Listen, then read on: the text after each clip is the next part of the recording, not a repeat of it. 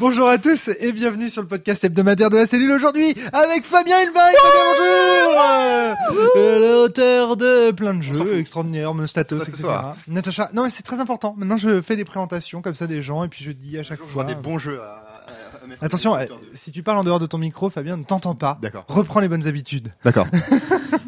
Nous sommes également avec Natacha Forêt. Natacha, bonjour On rappelle donc, que toi, tu animes le blog qui s'appelle La Bibliothèque des Poussières et tu es également l'autrice d'un jeu qui s'appelle Le Rosaire écarlate.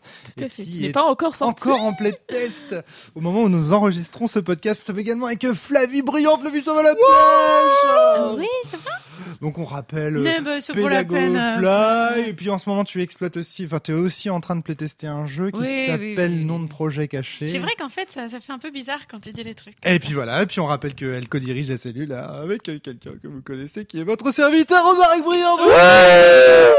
c'est vrai, vrai que, que je me présente prends- jamais. Ouais, ça. voilà. Voilà, très bien, mais je, je n'irai pas plus loin dans les présentations. Aujourd'hui, on va présenter un jeu qui s'appelle Tales of the Loop. Euh, Voilà, Fabien. Tout à fait. Donc, euh, Tales of the Loop. C'est quoi From the Loop, non Tales from the Loop, tout à fait. J'ai dit quoi Tales of Ouais. Ah, Parce que la- la queue de la loupe, c'est pas la même chose que. c'est l'habitude des Tales Un of jeu de- Fantasia, de Simon, euh. Stalenhag, j'espère que je le prononce bien, euh, qui a été traduit euh, en français par euh, Arkham euh, Asylum Publishing. Mhm. Euh, c'est important de dire aussi que c'est un jeu qui a bénéficié, donc que c'est l'aute- l'auteur du jeu qui a fait les illustrations, et les illustrations participent pleinement au, à l'univers À l'ambiance. euh, et à, à l'ambiance générale. Je vous montrerai ça euh, plus en plus en détail euh, tout à l'heure. Euh, D'habitude, je suis très critique des, des... Enfin, disons que de l'usage des illustrations en manière, d'une manière générale. non, pas, pas, pas, pas des illustrations, mais de, du, fait, du, féti- du fétichisme du livre-objet. Euh, fétichisme du livre-objet, c'est-à-dire le, le moment où euh, ce qui est- c'est plus important d'avoir un, un, un beau, Beau livre, livre. dans les mains qu'à d'avoir un bon jeu de rôle. Mais là, en l'occurrence, le, le travail sur les, les, les, les illustrations, sur les cartes aussi, est vraiment, vraiment utile. Intéressant. Important. Un Pour jeu qui a reçu le prix euh, Annie euh, Award 2017, me semble-t-il Mhm. qui est un prix aux États-Unis qui ré- récompense les, euh, les jeux de rôle particulièrement euh, importants. Qui est-ce qu'on a parmi les Français? La traduction a été faite par Arnaud Zanier, euh, Mathieu Saintou comme directeur de publication et Fabien Marteau comme secrétaire d'édition. Voilà, je lis les trucs. hein. Euh, bon, Alors moi j'en ai beaucoup entendu parler parce qu'il fait partie de ces jeux qui s'inscrivent dans la mouvance Stranger Things, c'est-à-dire euh, voilà. euh, cette mouvance qui euh, justement reprend les codes de graphiques euh, et cinématographiques euh, des années 80 et qui les remet à une sauce peut-être un peu plus moderne. C'est presque une espèce d'OSR euh, façon Alors c'est euh, pas de le- 80 80 SR. Enfin, ouais, enfin, mais tu- tu ouais, vois ce que mais je veux dire. Ouais, bien sûr. Euh, Et ça s'inscrit pleinement dans une thématique qui avait été abordée euh, lors de la dernière saison, qui est celle de la nostalgie. Puisque Ouais. là, on célèbre aussi une part nostalgique de notre, notre personne, d'où la présence ce soir, j'imagine, de Flavie aussi. Petit peu. Donc euh, ça se passe Très bien. effectivement dans les années 80, euh, à la fois fantasmé et euh, uchronique, puisqu'on a découvert un certain nombre de, de technologies, euh, donc de technologies qui font que il y, euh, il y a des, des robots qui peuvent euh, se promener. Alors, c'est pas des robots.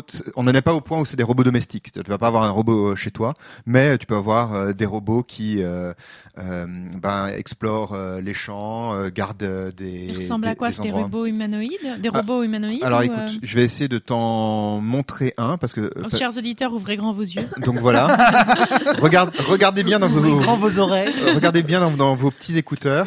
Euh, tu vois ça, ça c'est des robots. C'est pas les meilleurs. Ok, de donc mes en fait, c'est illustrations. pas des robots humanoïdes, ce que Bah, il à des par exemple, c'est des tanks où il y a des sphères qui sont en train de créer Exactement. des choses dans les Faut champs. imaginer ça comme les machines des, de la première trilogie Star Wars dans l'ordre de Ah, Oui, c'est pas faux. Pas mal, ouais. Tout à fait. Très Bien- bonne référence. Bien vu, et c'est d'autant plus, d'autant plus fin comme, euh, comme réflexion que euh, précisément c'est soi-même une, c'est de la nostalgie, de de la nostalgie, tu vois ce que je veux dire. Et euh, l'autre euh, technologie importante, c'est euh, les espèces, le, enfin le- le- l'utilisation de, de gros, euh, euh, de d'antigravité quoi. C'est-à-dire qu'il y a des, des, des Ils ont camions pu qui créer le skateboard euh, dans... Non, non, ça n'avait, on n'en est pas au point où c'est ça, ça va. où c'est Oui. où c'est individuel. Tu vois, ça c'est un gros gros robot par exemple. euh, Ah oui, on en voit page un 47. robot immense avec un tout petit bonhomme qui fait même pas la taille du pied. Mais c'est pas toujours comme ça. Et donc euh, là-dedans, euh, on joue des, enfin vous jouez des des enfants. Euh, Il y a un certain nombre de règles de base qui sont. Alors, pourquoi je disais que c'était fantasmé, pardon, avant d'ar- d'arriver aux règles de, de l'univers. Euh, pourquoi je disais que c'était fantasmé? Parce qu'il y a des robots. Alors, oui, moi.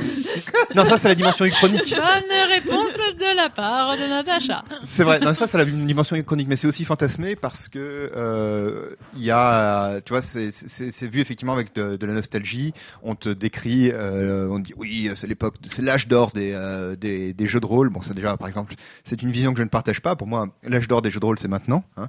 Euh, c'est pas les, c'est pas les années 80. Euh, on te dit aussi que, euh, euh, par exemple, il y a une réflexion à un moment qui me faisait page euh, 15. À la suite des pessimistes années 70, tout semblait possible dans les années 80. Le monde allait de l'avant et se projetait vers l'avenir. Ah, grâce à Reagan, nous pouvions enfin transformer le monde en espace capitaliste. Voilà, c'est ça. Et, ça, tu vois, par exemple, il y a, des, il y a plusieurs fois des, des réflexions dans le texte où je, me- je me Et dis, c'est vrai que c'est saleté de hippie en pensant qu'il aurait pu éviter. On s'en a bien- on s'en est bien débarrassé, ah, quoi. Trop bien. donc bon, il y a, une, il y, a, il y, a, il y a quand même une vision. l'arbre euh, du cochon. quoi. Il y a- il y a- il y a- il y a- Mais cela, mais cela dit, euh, dans Stranger Things, euh, euh, quand tu regardes les, le, le, le making of, ils te disent que quand ils ont reconstruit les années 80, ils n'ont pas pu tout prendre des années 80. Par exemple, le langage raciste. Il y a un personnage, euh, un des enfants dans Stranger Things qui est noir. Euh, le, le racisme est quelque chose de, de beaucoup plus présent dans le langage dans les années 80 euh, que euh, qu'aujourd'hui. Ouais. Et euh, donc il y a des choses qu'ils n'ont pas pu reprendre. Quoi. Enfin, euh, il y a des mots qui se disent, euh, qui se disaient à l'époque, qui ne se disent plus euh, aujourd'hui. Et, et merci bien. euh. Donc voilà. Enfin, il y a, il y a quand même une dimension fantasmée, no- nostalgique qui est qui, qui, qui, est- qui, est- qui existe. Alors après, il y a des règles de base. Donc alors, nous on va jouer, on va jouer dans la ville de euh, Melor. Euh, donc euh, sur, euh, enfin, il y a, y a- il y a trois, il y a plusieurs, plusieurs îles. À proximité donc de à proximité de, de Stockholm. Euh, Il y a la possibilité aussi de jouer des des aux États-Unis dans la ville de bah, euh, Boulder City, Boulder City. Et euh, alors donc moi moi quand j'ai pledgé pour le le le Kickstarter, euh, je n'ai pledgé que pour la version PDF et la version euh, en, C'est génial, quoi. en, en dur. Ça, Vous savez, on parle souvent Mais- de ces 500 rôlistes qui pledgent tous les jeux du jeu de rôle, etc. Et puis, on- c'est toujours des anonymes, on les nomme jamais. Ah, mais là, on vous peut savez les- que Fabien, il Ah, mais- n'en fait pas. moi, moi, moi, je pledge quand quand euh, quand Toi, mais t'arrêtes pas de pledger des trucs. non mais quand ça quand, ça a du sens, tu vois, enfin pas quand Ah, il y a une page contributeur à la fin. Ouais, tout à fait. De, Euh, je pense de longues pages. A, euh, ouais, ouais, vrai. enfin, il y a, tu vois, y il y a tout ça. Il y a, Un index des contributeurs. donc si tu Ouais. et euh, oui oui mais moi j'ai pas de problème à pledger quand c'est des, des projets qui est, que je trouve intéressants qui ont du sens euh, qui sont euh, qui sont bien faits euh, Et qui sont délivrés à la fin. Et tant tu mieux. vois enfin euh, donc euh, donc ça c'est encore un autre problème En- bon en tout cas euh, sur sur celui-ci il y a eu euh, il y a eu zéro souci de mon point de vue Très bien. Euh, mais donc tout ça pour dire qu'il y a aussi un supplément euh, années 80 qui a été écrit, me semble-t-il. J'ai pas suivi ça de, de près, mais enfin qui, permet aussi de jouer dans, dans la France des années 80. Euh, et donc il y a six principes euh, de, de base. Petit principe numéro un votre ville natale est pleine de choses étranges et fantastiques, puisque donc vous avez grandi à proximité d'une de ce qu'on appelle le loop, qui sont des espèces de, de grandes installations euh, de recherche scientifique. C'est des grandes tours qui font euh, 500, enfin qui font qui font 250 mètres de haut, euh, tu vois, enfin, des trucs, euh, des, des trucs. Qu'est-ce que c'est ça, maman? C'est un accélérateur à particules. C'est ce qu'on voit là qui Ah, voilà. ressemble à des sticks Menem à un moment donné. euh, peu, c'est ce qu'on voit sur la, la couverture. Ouais, c'est ça. ouais.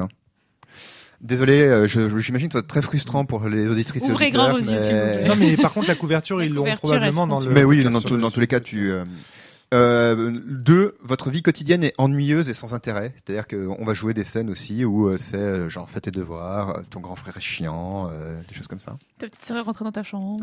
Voilà. euh, Lâche mon jouet Tu t'en sers jamais. euh, Excellent. Le 3, c'est les adultes, les adultes sont déconnectés de la réalité.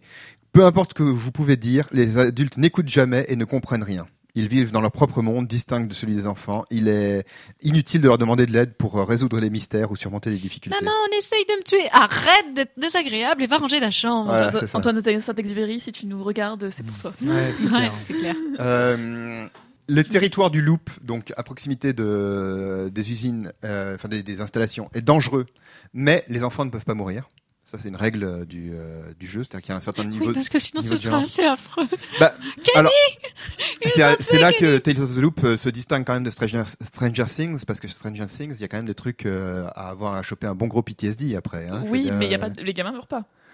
Oui, mais enfin, c'est pas une promesse de l'univers, tu vois. Enfin, quand, quand Oui, tu, mais il y en a un qui Au bout de deux saisons où ils survivent. quand, quand t'es obligé de leur... Oui, d'accord, mais quand t'es obligé de, de tirer sur les méchants avec des, fusils, tu vois, enfin, c'est que... Il y en a quand même un qui, qui vit un truc pas cool avec un Alors, très très gros euh, monstre. arrêtez de spoiler Stranger Things, s'il vous plaît. On Ça fait, avance ça, fait plus ça fait plus de trois mois que c'est sorti. hein. Et euh, Oui, les, deux derniers, les deux dernières... euh, les, enfin, les deux derniers... On se doute qu'ils vont vivre des trucs pas cool. hein, Les deux dernières règles sont, sont pas vraiment sur l'univers, mais sur la manière de jouer, qui est la partie est jouée scène par scène, le monde est décrit en collaboration. D'accord. Ouais. Un des thèmes que je vais développer, ou en tout cas je vous le dis tout de suite parce que je trouve ça intéressant, c'est que donc c'est un jeu, ce que moi j'appellerais un jeu de rôle euh, tradi. Mais Enfin, moderne.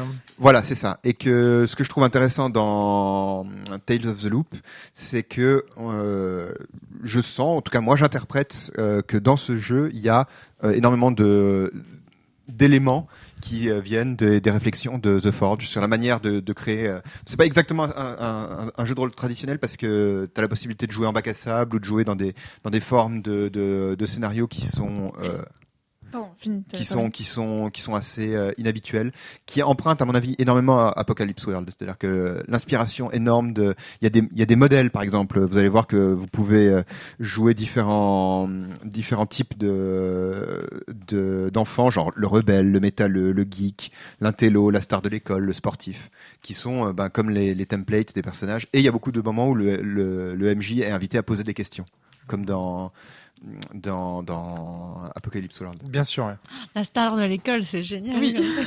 Natacha tu Euh, ça reste un jeu à secret quand même ou parce que t'avais l'air de Euh, oui, des c'est- trucs ensemble C'est un jeu. Alors, ils appellent ça, eux, ils appellent ça des mystères. C'est-à-dire que la prépa- la- une préparation s'appelle un, mi- soit un mystère, soit une situation mystérieuse. Situation mystérieuse, c'est plutôt un bac à sable. Le mystère, c'est plus de l'ordre d'un scénario un peu plus euh, euh, habituel. Linéaire. euh, Lin- ouais, alors c'est un peu. Linéaire mais pas dirigiste quoi. Voilà, c'est ça, euh, souple et solide à la fois. Euh, Référence au papier toilette des inconnus. hein, Voilà. on est bien d'accord? Et, et, et euh, donc bon et voilà je trouve que c'est vraiment intéressant. J'avais joué aussi, j'ai fait même une, une mini campagne d'un jeu qui s'appelle euh, Mutant Year Zero. Ah oui. Me semble-t-il, euh, enfin qui utilise le, un, un système euh, très proche. Euh, et alors dans Mutant Year Zero, les inspirations de Apocalypse World euh, me semblent beaucoup plus beaucoup plus fortes. J'imagine qu'il y a des gens qui seront pas d'accord avec moi, hein, qui me diront non, c'est pas vrai, c'est pas inspiré de. Mais c'est mon Peut-être inter- même autour de cette table, tu vois. c'est- mon, inter- c'est mon interprétation. euh, je pense. Oui, bien sûr. euh, Vous avez jamais joué à Apocalypse World toutes les deux? Si si. Ah. Si, mais j'ai pas joué à Tale of the Loop et j'ai pas joué à l'autre truc. Donc... Et, euh, et, et, et dans lequel, par exemple, ben, tu, tu, tu commences en, tu commences en, dé- en déterminant qui, euh, qui tu es, où est-ce que tu, euh, que- enfin, tu t'as, les scénarios, c'est beaucoup plus notre base est mise en danger, et puis euh, il faut essayer de la, Quand de tu la, dis- de la développer. Le monde est collaboratif, tu veux dire le monde qui entoure les PJ. Voilà. Et pas le monde des loops. Le monde des loops, j'imagine qu'il est dans la base bien défini et bien décrit. D'accord. ouais. Parce que c'est Oui. ça la question. Alors, le monde est décrit en- entendu de la question de Natacha, oui, oui, c'est ça. Mm. Attends, est-ce que c'est même aux joueurs de poser Parce que quand tu dis le monde est créé de façon collaborative, on pourrait imaginer que les joueurs, ou les joueuses puissent intervenir également sur les loops, Hmm. Ça- à savoir euh, quels sont les secrets autour de Voilà, cette comme fameuse quand on tour, crée les rumeurs euh, Voilà. pour euh, le... les frontières. Euh, Sur les- le Alors, je, pensais, oui, Bedoin. alors je pensais aussi à un jeu de. de... Alors, c'est pas le Grumpf sur les frontières, mais. C'est Emmanuel Bedouet. euh, Euh, la version euh, Shadowrun, là, euh, allons. Pas Shadowrun, mais en... avec les corpos. Ah, de, de, de Grumpf Ouais. C'est. euh, Ah merde, moi aussi j'ai un trou. alors, alors là, quand Bref, on a bon, dit avoir vous aurez reconnu. Voilà, Euh, c'est ça. Euh, Le- Voilà, on crée les rumeurs à ce moment-là, euh, Ah, comme dans. euh, Le comme Chrome, il y a Chrome dedans, non Dans Blistage, même s'il y a des secrets dans Blistage, euh, il y a, tu y as aussi, tu crées qui c'est qui les autres, tu crées. euh, voilà. euh, les objectifs de, du groupe. euh. Ouais. Ok. Donc voilà, tu vois, c'est ça le truc. C'est que le loop, c'est quand même bien contrôlé par le meneur de jeu. quoi. Merde, pourquoi j'ai connecté dans ma tête euh, Mutant Year Zero et euh, Tales of the Loop? Parce que tu te, tu te rends compte Parce que qu'il y a des mécanismes de Je me rends compte que Apocalypse c'est- World. Ouais, non ouais, ouais. On va encore dire que la cellule raconte n'importe quoi. Mais tant mieux, tant mieux, on est là pour vous raconter n'importe quoi. Et ça fait 10 saisons que ça dure. Et avouez-le, vous êtes contents. À force de dire n'importe quoi, c'est comme ça qu'on devient. N'importe quoi. T'aimes ça le podcast, hein C'est pour ton plaisir que tu nous écoutes. Bah, écoute, et si, on verra bien si jamais Non, il y a non, matière bon, à revenir là-dessus au cours du, du déroulé. L'essentiel c'est le jeu, l'essentiel c'est le jeu. Très bien, très bien. Bon, bah, c'est parti. On joue là On joue.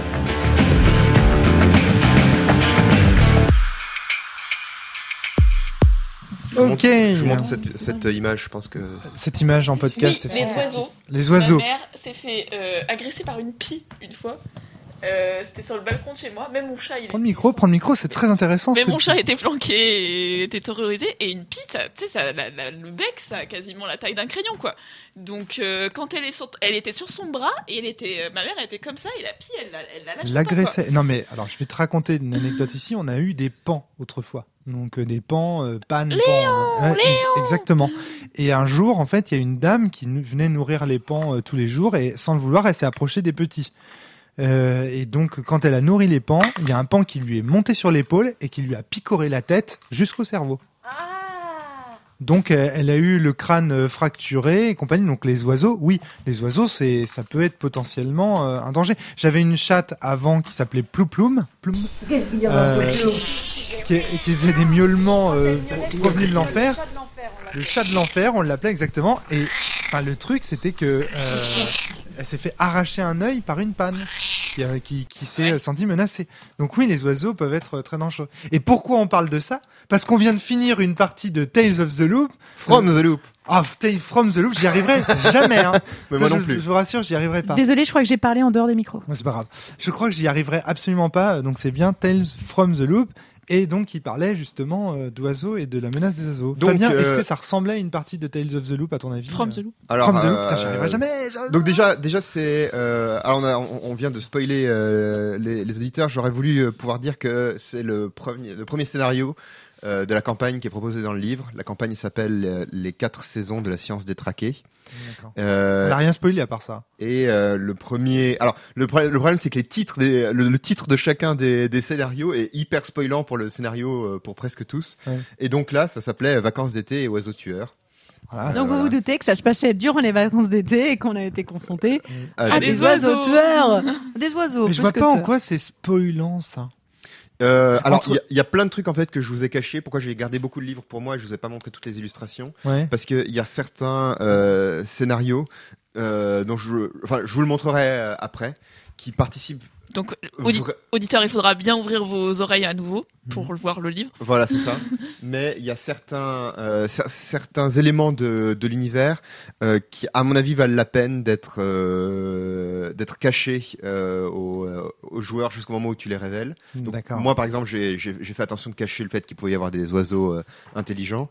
Et il y a d'autres éléments euh, dont on parlera après le podcast, mais pour éviter de trop spoiler les gens qui voudraient nous euh, nous écouter, D'accord. euh, je pense que, enfin, si je vous dis que Bon, il y a ouais. des ro- il y a des robots euh, dans le livre, vous savez qu'il y a un autre truc qui est vraiment cool. Donc on en, on en parlera. euh. D'accord, ok. Mais enfin, en gros, on, on spoile pas beaucoup en disant qu'il y avait des oiseaux menaçants. Et pour répondre à ta question, donc c- moi c'était la première, ma première partie de ma vie de l'univers de Tales from the Loop, Ouais. et euh, j'ai l'impression que c'était tout à fait dans les canons du, euh, du jeu, que ça s'est bien passé. Mhm. Euh, mon sentiment général, je pense, je le, je le euh, redévelopperai durant le, jeu, c'est que euh, le jeu does the job. Il, est- il fait ce qu'il promet de, faire, euh, avec une, euh, avec même parfois une certaine sensibilité, une certaine intelligence que je trouve chouette. Il a, un certain nombre de défauts, mais qui sont liés, euh, ben, ma foi, au fait que c'est un jeu de rôle tradit, donc on retrouve euh, certains trucs qui reviennent toujours. Mais euh, dans l'ensemble, on aura peut-être l'occasion de. Bonne revenir. tu vois, moi par exemple, un premier premier sentiment, si on si tous les quatre on se voyait régulièrement, je pourrais me dire ah ben on, On on se fait fait une le- campagne. on se fait les quatre Ouais, ce scénarios, serait tu vois. Ah non, mais Natacha et Flavie allaient te le proposer, c'est certain.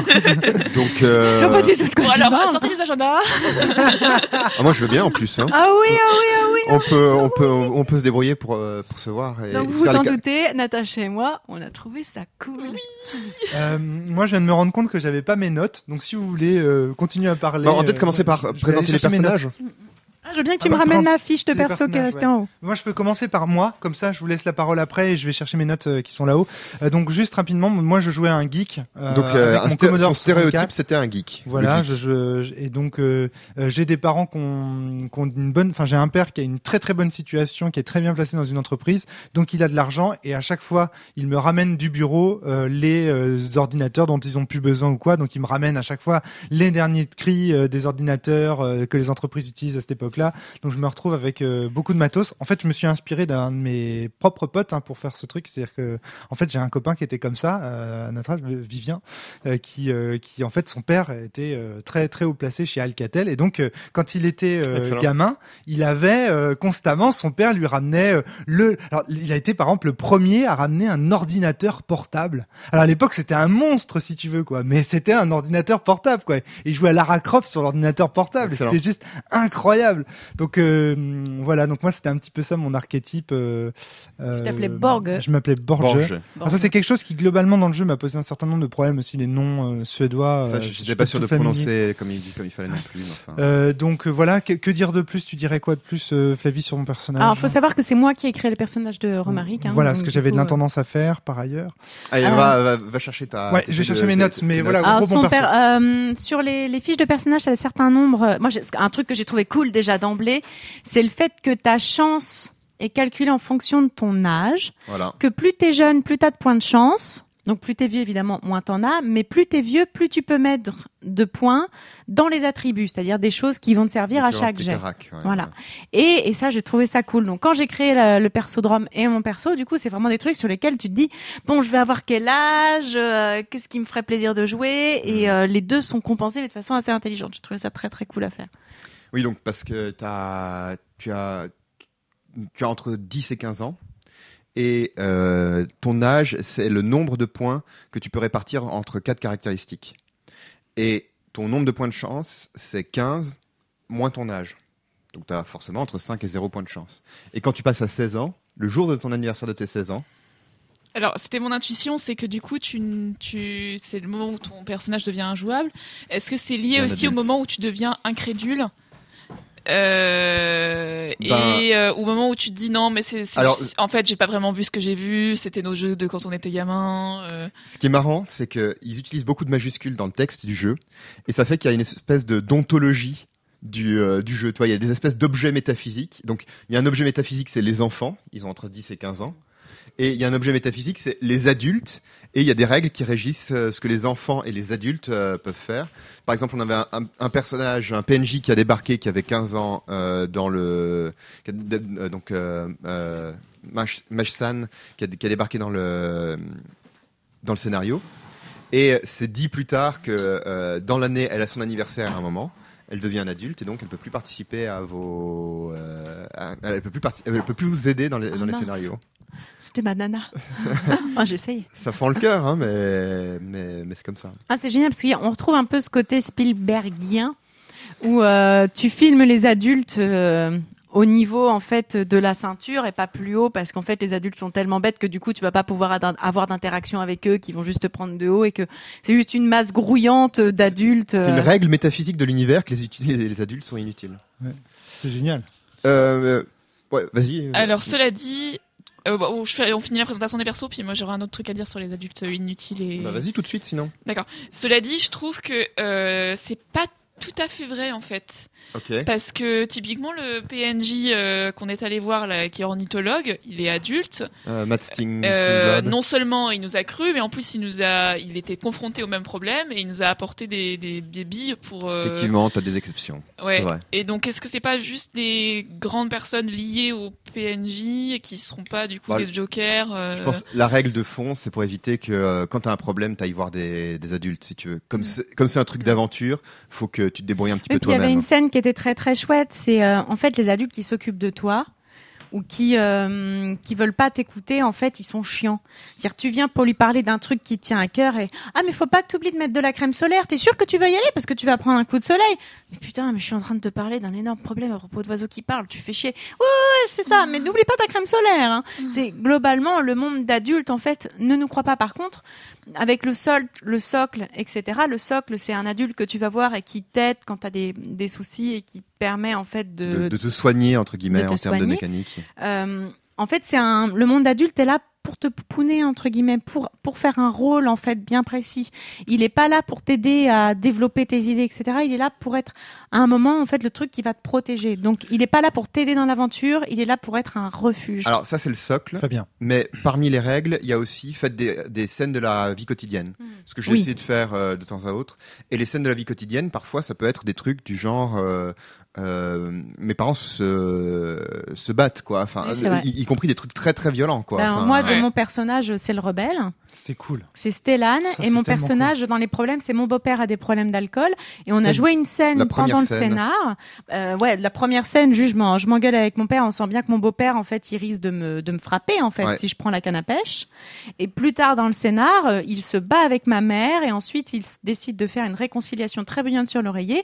Et il y a une scène où mon personnage décide de se mettre sa chanson préférée sur les oreilles euh, et de mettre à fond son Walkman pour pas entendre ça en fait. J'ai trouvé que, pardon, excuse-moi euh, Fabien, j'ai trouvé que les scènes de Flavie faisaient beaucoup plus penser au téléfilm Ça de Stephen hmm, King que à Spielberg. ouais. Parce que dans la violence en fait euh, qui s'exerce au sein de sa famille et tout, même s'il y en a aussi chez Spielberg, hein, je dis pas, hein, mais ça m'a fait penser vraiment à plus à cette espèce d'enfant qui qui doit s'évader. Elle a pas le choix. Alors que nous, bon, nos, nos parents sont un peu bizarres ou un peu négligents, ils sont pas à l'écoute, mais ils sont pas le problème. Ah, ton, ton- tes parents, ils cool. étaient à la limite d'être abusifs quand même. euh, les- Bah non non non, bah non, ils étaient absents.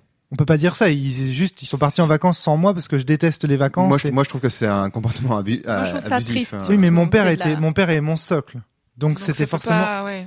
Tu vois, quand tu fais Dans dire à, à un moment donné, Fabien, Mm. tu fais dire à mon père euh, un truc du style, euh, euh, oui, mais euh, je, je t'ai comme je- comme tu me l'avais demandé, je t'ai laissé la maison pour toi tout seul.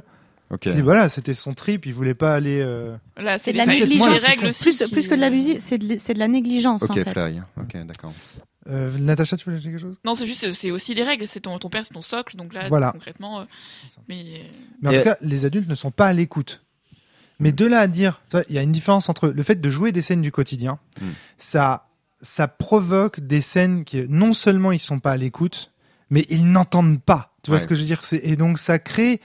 Euh, Ils sont dans un quotidien très ritualisé et très matérialiste par rapport à ce que vivent en fait les, les enfants. le Et, jus ça évite, je trouve, des caricatures au sujet de l'enfance. Parce que du coup, les, les, les enfants que l'on joue se retrouvent à avoir des problématiques d'adultes. Donc on n'est pas dans la caricature euh, des enfants. On surjoue pas l'enfant qui fait ah mais j'ai peur. Non non c'est pas du tout ça. On a euh, on est obligé d'agir. Je dirais même que ce sont les enfants de ce point de vue-là, du coup, par le système, qui sont les adultes. qui vont être obligés de Exactement. sauver le monde. Ouais. C'est leur, c'est du coup tu peux pas surjouer euh, un enfant bête parce que le but en fait c'est justement que tu le sois pas. À partir du moment où tu vas être 16 ans, c'est tu vas avoir 16 ans, c'est là en fait où il va se passer quelque chose qui va faire que tu ne peux plus sauver le monde.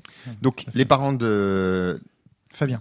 les parents du personnage de Romaric étaient euh, absents. Les parents du personnage de Fly étaient euh, Euh, on va dire euh, Très violent. abusif. Violent. abusif, Ouais, ouais. ouais, abusif, Donc, ce qui fait que toi, tu, ce qui, ce qui fait que le personnage de Fly était un rebelle, ce qui fait que le personnage de Romaric était Un un, geek. geek. Et pour Et Natacha. Donc moi j'avais des parents excentriques, euh, anciens hippies, euh, artistes, performeurs, euh, machin, et donc du coup bah, j'avais un, un archétype. euh, Alors j'ai choisi les parents parce que j'ai pris cet archétype-là, euh, l'archétype de l'intello, euh, plongé dans ses bouquins. euh, les parents un peu, un, un, un, peu- Un peu, un peu trop présent quoi. un- un trop peu- prévenant presque. ta, ta mère un peu trop, ouais, un peu trop. euh, un peu trop présente et puis en même temps j'ai aussi essayé de jouer le fait que bah, finalement c'est aussi moi qui essaye de la reconnecter à la réalité. Hmm. Euh, C'est génial. ouais. Mais ça c'est amené, vous savez On a par l'impression quoi que les enfants éduquent les parents. Oui, mais tu sais, c'est amené par quoi? C'est amené par la création de personnages. Oui. Hmm. Parce que lors de la création de personnages, pour chaque archétype, il y a des choses qui te sont proposées Voilà. sur ce que tu vas choisir. T'es pas obligé de les prendre, mais ça oriente déjà ta réflexion et il y a des questions qui sont orientées sur la façon dont tu vas répondre. Alors je pense que on pourrait revenir effectivement un peu plus à la création de personnages. Donc on a parlé de l'âge, du nombre de points de chance et tout. Donc tu répartis, tu choisis un certain nombre de, de- d'attributs, c'est assez classique. Et après, toujours à la manière d'Apocalypse World, comme je disais euh, en, en préparation du podcast, euh, il y a des questions que, qui te sont posées par le, le jeu dans lequel tu dois cocher en disant ben, je prends ça, ça, ça, ça, ça, et ça. Et ça crée donc évidemment de la, de la couleur. Un truc qui est très chouette, c'est que de manière générale, les, Fabien. Les les, archétypes. les archétypes, les stéréotypes, euh, le sont pas tant que ça. C'est-à-dire qu'il y a un vrai effort, euh, c'est senti, un, pour respecter une certaine diversité. C'est-à-dire, c'est pas obligé que tous les enfants soient euh, hétéro, euh, hétérosexuels. Euh, pour sortir un peu du binarisme de genre, notamment, il y a plusieurs illustrations que moi j'inter- j'interprète tout à fait comme pouvant être des garçons ou des filles seulement selon la façon dont tu l'interprètes. Et aussi pour sortir d'une certaine forme de manichéisme. Par exemple, les deux derniers stéréotypes, c'est le sportif et la star de l'école, qui dans l'imaginaire, comment dire, euh, centré sur euh, les, les États-Unis sont un peu les méchants euh, souvent. Et ben en fait, il y a pas mal de moments où on te suggère que c'est beaucoup plus euh, compliqué que ça. Par exemple. dans La Star de l'école, une de ses motivations, c'est c'est un, soulagement de fuir le fardeau de la popularité. Comme Cordelia dans Buffy. Et voilà. Et je trouvais que la remarque de Flavie, Flavie a fait cette remarque quand on a créé les persos. Et je trouvais que cette remarque était vachement intéressante. Pareil pour le sportif. Il a une motivation, c'est agir comme il se doit. C'est un peu le paladin, quoi. Enfin, finalement, tu vois, il y a une Ouais, forme de, rectitude morale que je trouve très, très, très, très chouette. Moi, j'avais beaucoup hésité entre le rebelle et l'excentrique, et l'excentrique était très très chouette aussi. Ouais, tout à fait. Alors il faut voir que la, la création de personnages nous a pris deux heures et que la partie, elle, en a fait cinq. Donc sur sept heures de one shot, on a quand même consacré énormément de temps, mine de Hmm. rien. Mais du coup, on met beaucoup de choses. Quelque chose que j'adore en fait dans le jeu de rôle, on a mis beaucoup de choses dans ces personnages, et du coup, on a envie de continuer à les voir en fait. Bien sûr. Et là, moi, pour le vrai. coup, en plus, t'as vraiment des idées quand tu crées. Alors, tout n'a pas pu être utilisé dans. Il y a des choses que j'ai pas utilisées. On parlera ensuite des PNJ. Mais il y a plein de promesses qui sont belles dans la création de personnages. Et déjà, le peu que j'ai pu voir, ça marche en fait. Et du coup, j'ai envie moi de voir plus loin. J'ai envie de voir toutes ces toutes ces promesses qui sont faites sur cette fiche. Par exemple, moi, j'ai euh, euh, j'ai mon beau-père a des problèmes d'alcool qu'on a vraiment très bien utilisé. Dans PNJ2, la fille euh, que je trouve belle de loin et que je rêve de revoir, on la retrouve. D'ailleurs, je pourrais plus. Ça pourra plus être ma copine quand elle aura 16 ans, mince. euh, moi, plus tard, mon prof Nicolas ne se réveille pas du cauchemar dans lequel il est plongé. On précise bien dans la création de personnages que c'est le seul prof que j'aime. Et celui-là, plus tard, ça va être cool. Hmm. Quel est le cauchemar dans lequel il est plongé? Ça a forcément un rapport avec les loupes. Enfin, Et alors, pour faire le tour des, comment dire, à nouveau, pour reprendre un gros mot, le- de l'ontologie des personnages, donc il y a les compétences, les caracs, et après, qu'est-ce qu'est-ce qu'on te pose comme question?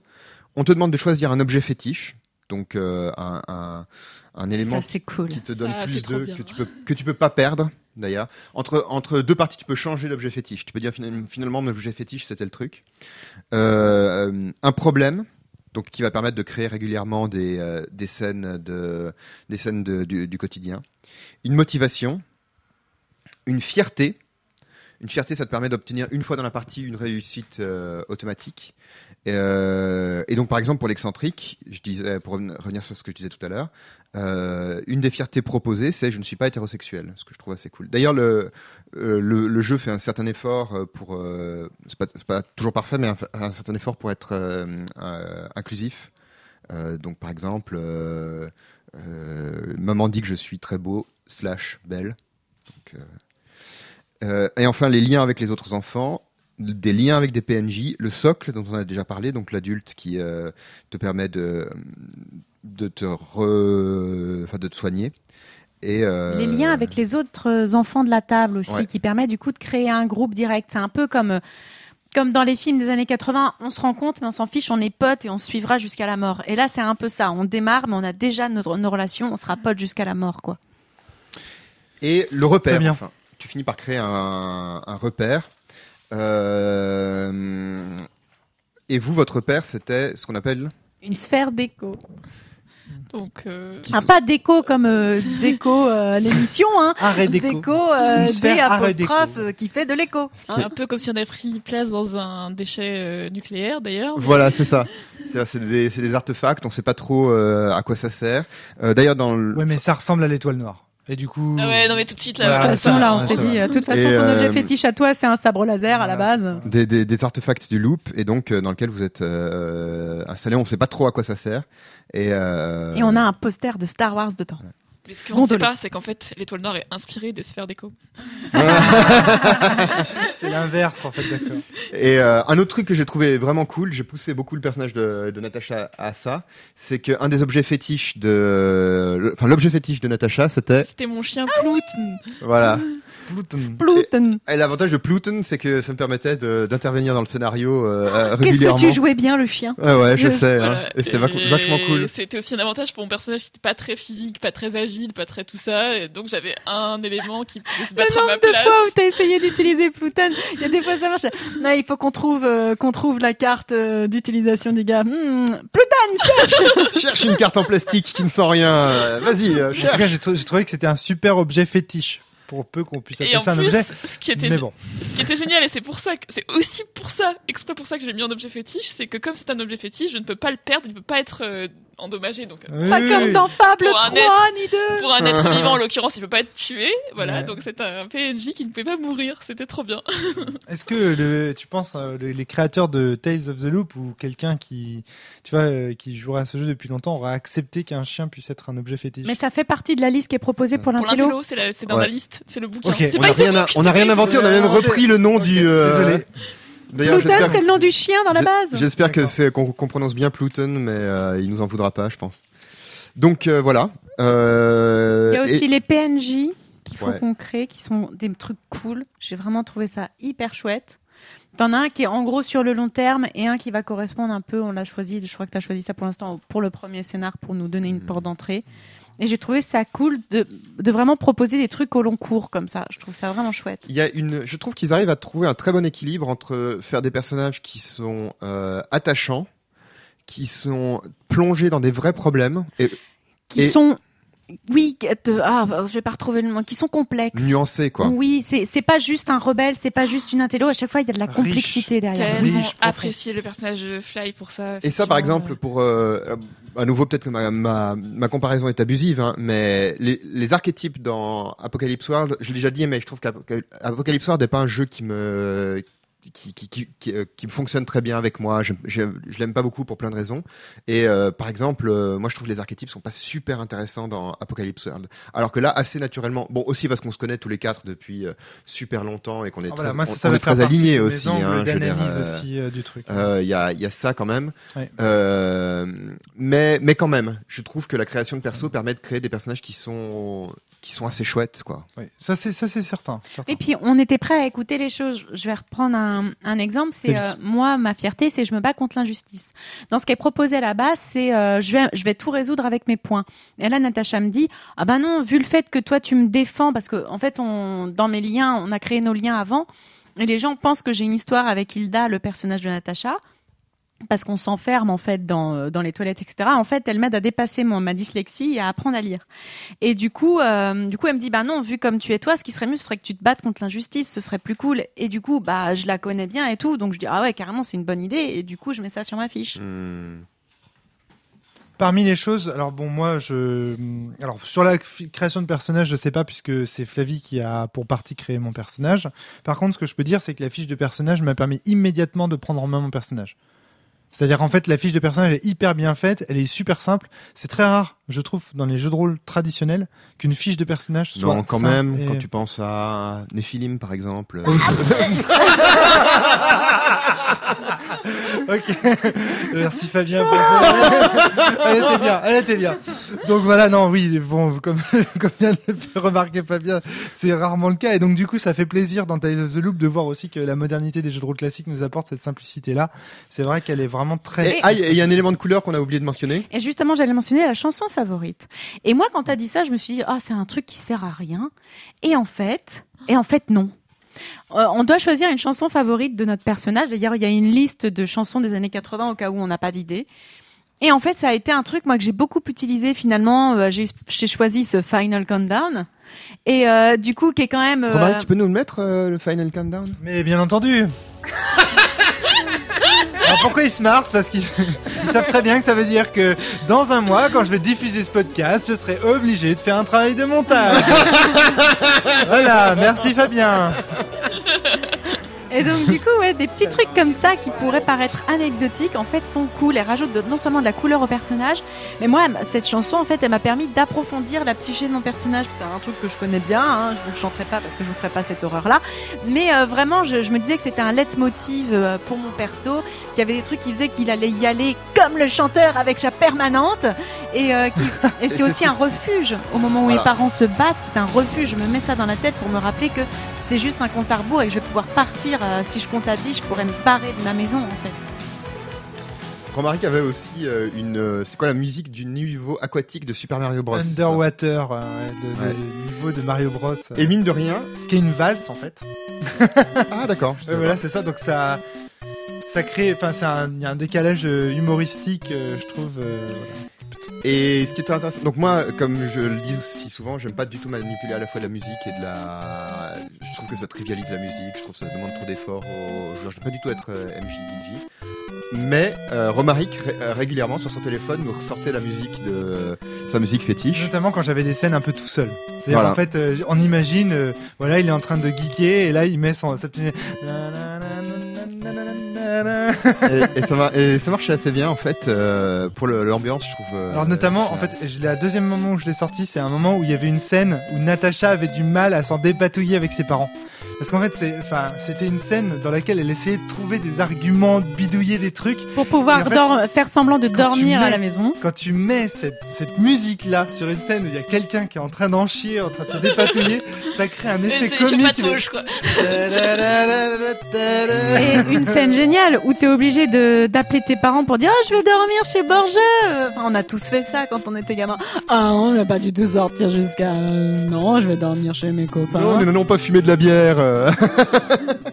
et, euh, et toi, c'était quoi ta, ta chanson Alors moi je m'en me suis pas du tout servi mais c'était euh, Sweet Dreams euh, de Eurythmics. Mais c'est parce qu'en fait, alors pour vous faire un aveu, c'est parce que quand on m'avait parlé de ce jeu euh, il y a quelques temps, j'avais la première chanson que j'avais eue en tête c'est ah bah ce sera ça la musique de mon perso. Donc je l'ai pas mise en fonction de mon personnage, j'ai juste choisi parce que j'ai trouvé ça cool. et moi, moi, on m'a interdit voyage, voyage. Bah, on joue en Suède. Ben oui, mais je m'en fous. Enfin, je veux dire, euh, c'est pas, c'est pas juste. Le fait qu'on joue en Suède m'a posé problème. Mais vraiment, sincèrement, ça m'a fait suer à fond. Alors, vas-y. Parce que d'abord, les noms, les noms exotiques, les noms, les noms exotiques en jeu de rôle, je trouve ça. Putain, je viens de la comprendre, quoi. J'ai interrompu. Putain, putain, putain. Donc, du coup, donc, les tu noms sais ce que disait le philosophe, hein, euh, je pense donc je suis. Vraiment. Non mais c'est... Sortez, monsieur Mais taisez-vous Taisez-vous Donc, les noms exotiques vraiment me sortent de l'immersion à chaque fois. Je m'interroge toujours sur comment il faut les prononcer, euh, sur euh, est-ce qu'on est en train de parler du même PNJ. Par exemple, il y avait un, un personnage qui s'appelait Gunnar ou Gunnar. À un moment donné, il y a un PNJ qui nous ressort son nom. Je ne le reconnais pas parce que c'est un nom exotique. Ça me fait suer. Dans les années 80, mes années 80 à moi, quand il y avait un truc japonais qui sortait en France, on le francisait, bon sang. Oui, monsieur. Hein, il s'appelait Maurice, le héros, d'accord? C'est pas Tsubasa, c'est Olivier, d'accord? Bon, alors tu vas me ranger ton vilain suédois. Bon, donc ça, non, ça vraiment, je, je, je, je- non. Donc ah, autant les noms de villes, ça va parce qu'il y en a une, il y en a deux, il y en a trois.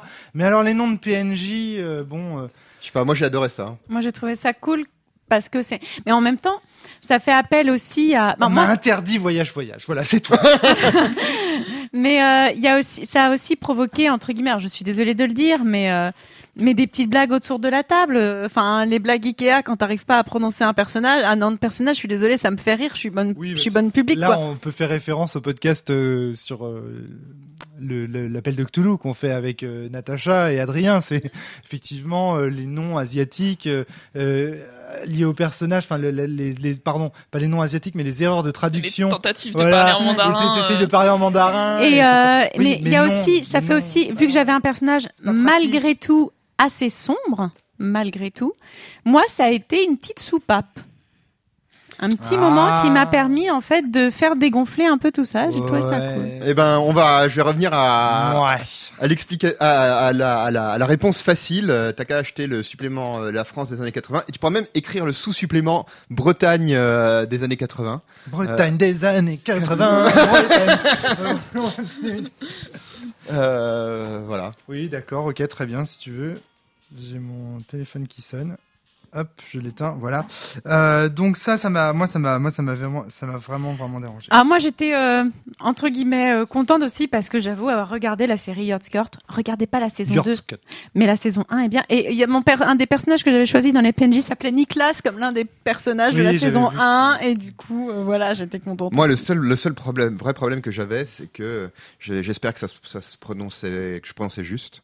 Je dois dire qu'en termes de couleurs, c'était, je me, en fait, euh, j'ai, j'ai passé pas mal de, de, de vacances. Alors pas, un- pas dans les, pas directement dans les pays scandinaves, mais euh, dans le Schleswig-Holstein, qui est le, le land qui est tout au nord euh, en Allemagne, près de, Kiel, pour ceux qui connaissent.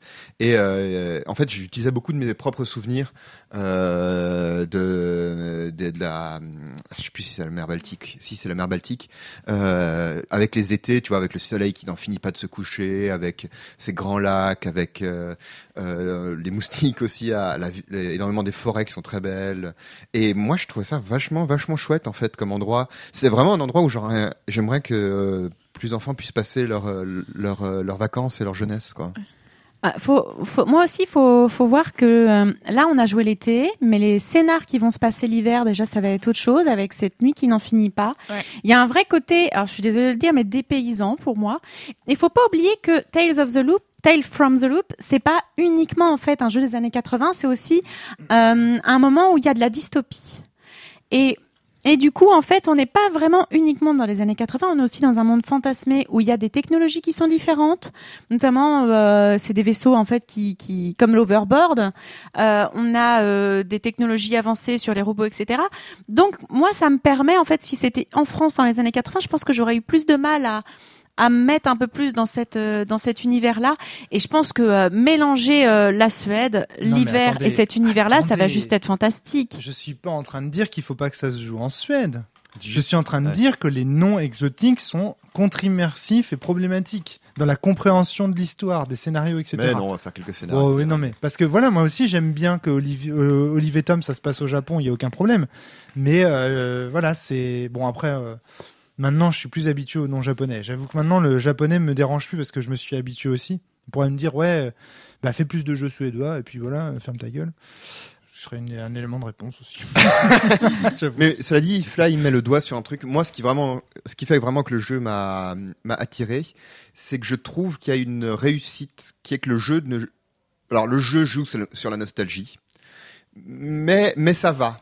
Dans le sens où, euh, bah, d'habitude, je suis très critique de la, de la- de la nostalgie, tu vois. Enfin, euh, euh, mais là, je trouvais que ça allait dans le sens où il y a, euh, c'est pas excessivement complaisant, tu vois. Déjà parce qu'il y a toute une, il y a une part de, de quand même de problématisation avec le, les, les adultes qui peuvent être des adultes abusifs, absents, dangereux, etc., inutiles, qui est, moi, je trouve un, un thème, un, vrai thème de. Et qui pose aussi une question, je veux dire, euh, dans les années 80, moi je sais que je pouvais partir des journées entières sur mon vélo, mes parents se posaient pas de problème parce que l'époque était comme ça. Ouais. Aujourd'hui, ce serait juste, je pourrais pas laisser faire mon gamin. Comme ça, à, à 7 ans, partir toute une journée sur ton vélo et vivre la vie euh, dans des euh, dans des endroits fabuleux, type la forêt du coin. Non, mais juste, c'est pas possible. hein. Alors tu sais que ça, ça, c'est un truc dont on a discuté, on discutait aussi euh, hier soir, c'est le, le fait que euh, Donc hier soir, la partie s'est euh, s'est déroulée hier soir. hein, Et ce voilà, matin. On enregistre et Voilà. ce matin.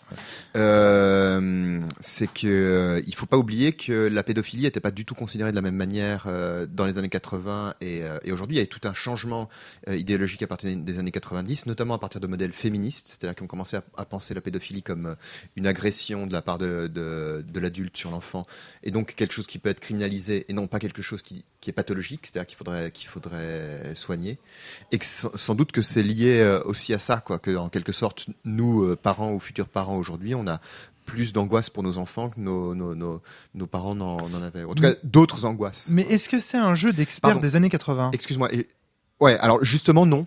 Voilà, Et c'est ça ce que je trouve cool. voilà. Il y a, y a pas. Évidemment, t'as des t'as des références et toi toi, toi, tu tu tu t'es pas privé de nous parler de de, de jeux vidéo et de, et de- et de trucs euh, de trucs comme Les ça. années 80, c'est juste. Et, euh, Mais quand t'as- quand t'es autour, Mais je suis né en 83.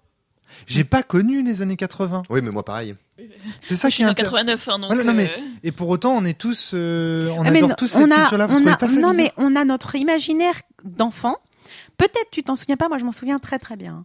Ouais. On en a déjà parlé, moi j'ai des enfin moi je me souviens très très bien même de ma toute petite enfance. Et c'est quand même un univers dans lequel tu as été euh, baigné par les films. non, mais tu as été baigné dans cet univers non-stop quand tu étais petit. Rome. Tu peux pas remettre ça en cause, mine de rien, ça a dû forger une partie de ton univers. Et autour de la table, ça a même euh, amené des, euh, peut-être parce qu'on est amis, des petites confidences, des petits moments où on disait ah mais ça, j'écoutais ça, mais c'est vrai que du coup, euh, quand je jouais à Mario, on avait tendance à t'appeler comme ça. Il y a, il y a des petits moments où ça lâche. Pépé console, c'est ça que tu voulais je dire. voulais Je, pas je le sais dire. pas, on n'osait pas le pas le dire, hein, mais voilà, c'est ça. Quand j'étais petit, on m'appelait Pépé console, hein, et on s'est pas privé de me le rappeler pendant cette partie mémorable, n'est-ce pas? Et euh, Pourquoi la voix de Monsieur Manhattan me vient immédiatement? Mais toujours parce que Toujours, Monsieur. Manhattan est notre Monsieur notre Et fétiche. ça, ça vient des années 80, Monsieur Manhattan? Années non, 90. non, non, années 90, Années fin, fin 90. En revanche, euh, euh, c'est arrivé près de chez vous, il me semble, que c'est les années 80, hein, début des années 80. Ah non, début 90. Ah ouais? Ah, Il me semble Ah oui, parce que pense, quand ouais. j'étais plus jeune, je me rappelle avoir vu l'affiche euh, au cinéma. Ah, c'est fou ça. Et euh, pour que je me rappelle à ce point-là, je pense que ça Autant devait être moi. 91, 92. Je dis peut-être des bêtises, hein, mais euh, Et donc, euh, Donc oui, on n'a pas besoin d'être expert. oui. Alors, et donc, 80. les deux trucs qui moi m'ont attiré, c'est que un, je trouve que c'est pas si, c'est pas c'est pas, c'est pas complaisant avec le- la, la nostalgie des années 80. Donc, je trouve que alors que par exemple euh, euh, dans Stranger Things, c'est à, à la limite de par- parfois du problématique. euh, ce je suis assez d'accord. Et puis avec cette, euh, bon, j'en ai déjà parlé, mais avec cette angélisation des années 80, Bah, Là, là-dedans aussi un peu quand même, hein, tu vois. C'est, enfin, pour continuer sur le sujet, mais je viendrai à mon deuxième point plus tard. Ce qui, un truc qui est impressionnant là-dedans, c'est quand même que tu as quatre caractéristiques. Donc, euh, rappelez-les-moi, c'est euh, Euh, physique, physique, technique, technique. cœur et intelligence. voilà. Donc, il y a quand même une des quatre caractéristiques qui est spécifiquement pour les objets techniques, pour l'interaction avec les ordinateurs, les robots, pour euh, bricoler des, des objets. Ouais. Et je me demande dans quelle mesure on peut pas interpréter ça comme une manifestation, une manière de mettre en scène le matérialisme des années des années 80, Mhm. tu vois, Ouais. Euh, que j'ai essayé de, de réintroduire, euh, de, de- de réintroduire. D'ailleurs, en jouant au jeu, je me suis posé des questions, vu comme les personnes, parce que en début de scénar, euh, en début de podcast, tu cites à un moment le livre et euh, oh, genre les années 70 c'était vraiment les Pessimiste, ils disent- pessimistes les années euh, 70 pessimistes qui me et les années 80. Alors c'est peut-être un truc quoi. suédois, hein, mais euh, mais en fait je me suis demandé à quel point ce serait pas de l'ironie parce qu'en jouant, vu les persos qu'on fait, ouais. c'est pas si, enfin moi je vois mon perso, c'est pas si optimiste que ça quoi. Ouais. Heureusement j'ai mes potes parce que juste sinon euh, j'ai le déterminisme social qui joue. Enfin Toi, je, toi, tu joues un rebelle aussi. Ouais. hein, ouais. Mais euh, c'est pas si optimiste que ça, j'ai trouvé. Enfin, on est quand même dans un dans un univers avec le loop où en gros on est en train de faire de la merde avec la technologie et, Mmh. et détruire plus Ouais, ou moins le ironique, monde. je pense, comme. Enfin, il y a quand même Non, euh, pas parce que Ouais. on vit quand même dans un endroit où il y a des déchets d'industrie partout, quoi. Ouais, clair. Donc il y a, oui, c'est beau, c'est chouette, il y a de la nature. Oh, Alors- regarde ce déchet radioactif. Oui, alors du coup, ça fait peut-être aussi partie de la non-idéalisation des années 80, où moi je me rappelle, alors c'était les années 90, mais on en est quand même pas loin, euh, je me rappelle me balader dans la campagne avec mes grands-parents, euh, où il y avait les gens qui laissaient leurs carcasses de, de, de- d'anciennes voitures, d'anciens frigidaires, qui étaient comme... Enfin, et ça, ça a complètement disparu maintenant, heureusement, Euh, mais ça fait partie de ça aussi. Les déchets, en fait, ils étaient aussi très prégnants, même dans notre monde réaliste, euh, réel de, Ouais, de- de- d'enfance, quoi. En même temps, aujourd'hui, on a des moins de amis. conscience écologique dans les années 80. hein. On a des années, on a des amis, des amis qui, euh, qui habitent juste à côté d'une centrale nucléaire quand on va les, quand on va les voir. Tout le monde a un ami qui habite à côté d'une centrale nucléaire, vu qu'il y en a partout ouais. sur le territoire. C'est, c'est bon. Ça, on, on peut espérer que ce sera peut-être un truc qui aura disparu au, au moment de nos, nos enfants, si c'est pas nous qui avons disparu avant. Ouais. En tout Et cas, les déchets n'auront pas disparu puisqu'ils ont 15 000 ans d'existence, on le rappelle. Hein. Et de Et deux-. Euh, au bas mot, ouais. Mmh, au bas. Et deuxième point, et donc l'autre truc qui a fait que 15 vraiment le, le jeu m'a plu, Ouais. c'est, enfin m'a m'a séduit, c'est qu'il y a justement ce que dit- décrivait tout à l'heure Flavie, une espèce de décalage qui, euh, par, par, par moment, je trouve, touche vraiment à la, à la poésie. Quelque chose que j'ai essayé d'en fait de souvent revenir à la description de la nature, à une forme de contemplation, tu vois, Euh, notamment dans les moments où vous vous déplaciez, parce qu'il y a beaucoup de moments où tu pédales, ou bien là vous avez fait du pédalo aussi, parce que quand on est sur un, un lac, Et ça, c'est appuyé par les illustrations. hein. Et par les- Absolument. tu lisais certaines des descriptions d'ailleurs. ouais, tout à Il fait. lisait des, des- des descriptions et il nous montrait aussi des Il illustrations. y a une description de maison qui était de toute beauté. Ouais, avec une maison, la maison du, de l'ornithologue qui est un peu penchée. Parce Oui, qu'il y avec, a donc un- il y a un avec un vrai effet de réel, euh, la Bart, euh, c'est ça Euh, la- Bart, c'est l'effet de réel, je crois. Oui, c'est ça, peu peu importe. Euh, ou euh, ou Je croyais que t'avais dit à l'appart. Je me dis quel appart Bart, euh, Roland Barthes. a des- Bien que tu me donnes les références après ça. Il me semble que c'est Roland Barthes. Je- J'ai peur de dire une bêtise. Je vais, mais- écoute, je vais faire une petite Mais check. euh, et donc euh, où tu tu tu vois être le, le, le truc, euh, on te décrit la maison. Bon bah oui, ok, c'est une maison, mais parce que elle a cette caractéristique là qui la différencie des autres, ça donne euh, ça donne une dimension, ça donne du concret, quelque chose Oui, de beaucoup plus c'était palpable. euh, dans mes souvenirs, c'était. euh, à la maison quoi. il semble qu'elle soit penchée, euh, qu'elle soit penchée, donc elle est vieille, etc. Mais il semble que ce soit là depuis toujours. Donc tu pouvais directement plonger Oui, dans moi, moi, je voyais de- très bien le sol qui Oui. s'était affaissé dessous. euh, Enfin, il y avait. Donc rapidement, un, un effet de réel dans un texte littéraire, c'est un élément dont la fonction est de donner au lecteur l'impression que le texte décrit vraiment tu vois, le, le monde réel. Et l'effet de réel a effectivement été nommé et théorisé par Roland Barthes dans un court article en 1968, publié par la suite dans Le bruissement de la langue. Voilà. Pour euh, le, le- le moment euh, Wikipédia, effectivement, c'est bien Roland Barthes. Tu as ton point, un point pour, Gri- pour Serdaigle, pardon, un point pour. Non, on s'en fout, c'est toujours, c'est toujours Gryffondor qui va, qui va gagner. Cependant, oui, Serdaigle, oui, mais, mais quelques points de dernière minute. Mais les Gryffondors ayant enfreint toutes les règles de l'école, nous allons les mettre vainqueurs. Donc, donc voilà. Donc ça, oui, moi je plus sois cet effet de réel, appuyé encore une fois par la beauté de l'ouvrage euh, du de la base du Et jeu. pour une fois, vraiment sert à quelque sert chose. vraiment. Enfin, quand tu Enfin, nous montrais les fois, trucs, c'était génial. ça sert à plein de choses. Euh, Il y a plein de moments où ça, dans, dans les jeux de rôle, je trouve que ça, ça joue à plein régime les illustrations. Je, je, je dirais pas pour une fois. Donc, arrêtez avec les nerfs, merci. Donc, euh, du coup. Pour l'explication, on se fait attaquer par les bon, nerfs, par je- les autres qui sont dehors.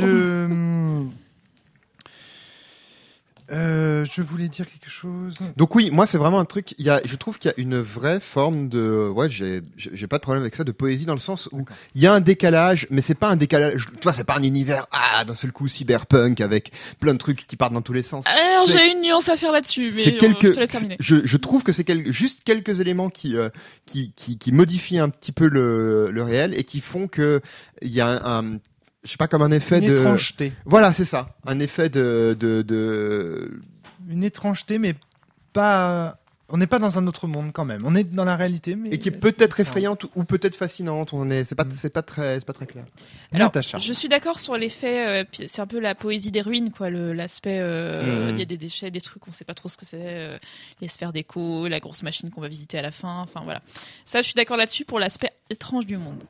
Maintenant, moi, la seule et unique critique que j'aurais à faire, mais c'est peut-être propre à cette campagne et propre à ce scénar, c'est euh, ça démarre et on n'entre pas petit à petit dans le dans le dans l'irréel ou le ou le- l'incroyable ou le je sais pas comment le qualifier parce que c'est ça reste euh, il y a une explication scientifique derrière mais euh, c'est euh, on débarque et il y a des oiseaux qui parlent Euh, what the fuck? Enfin moi je m'attendais à un truc un- je m'attendais à un truc à la Stranger Things où c'est beaucoup plus euh, il y a, adoré, ouais.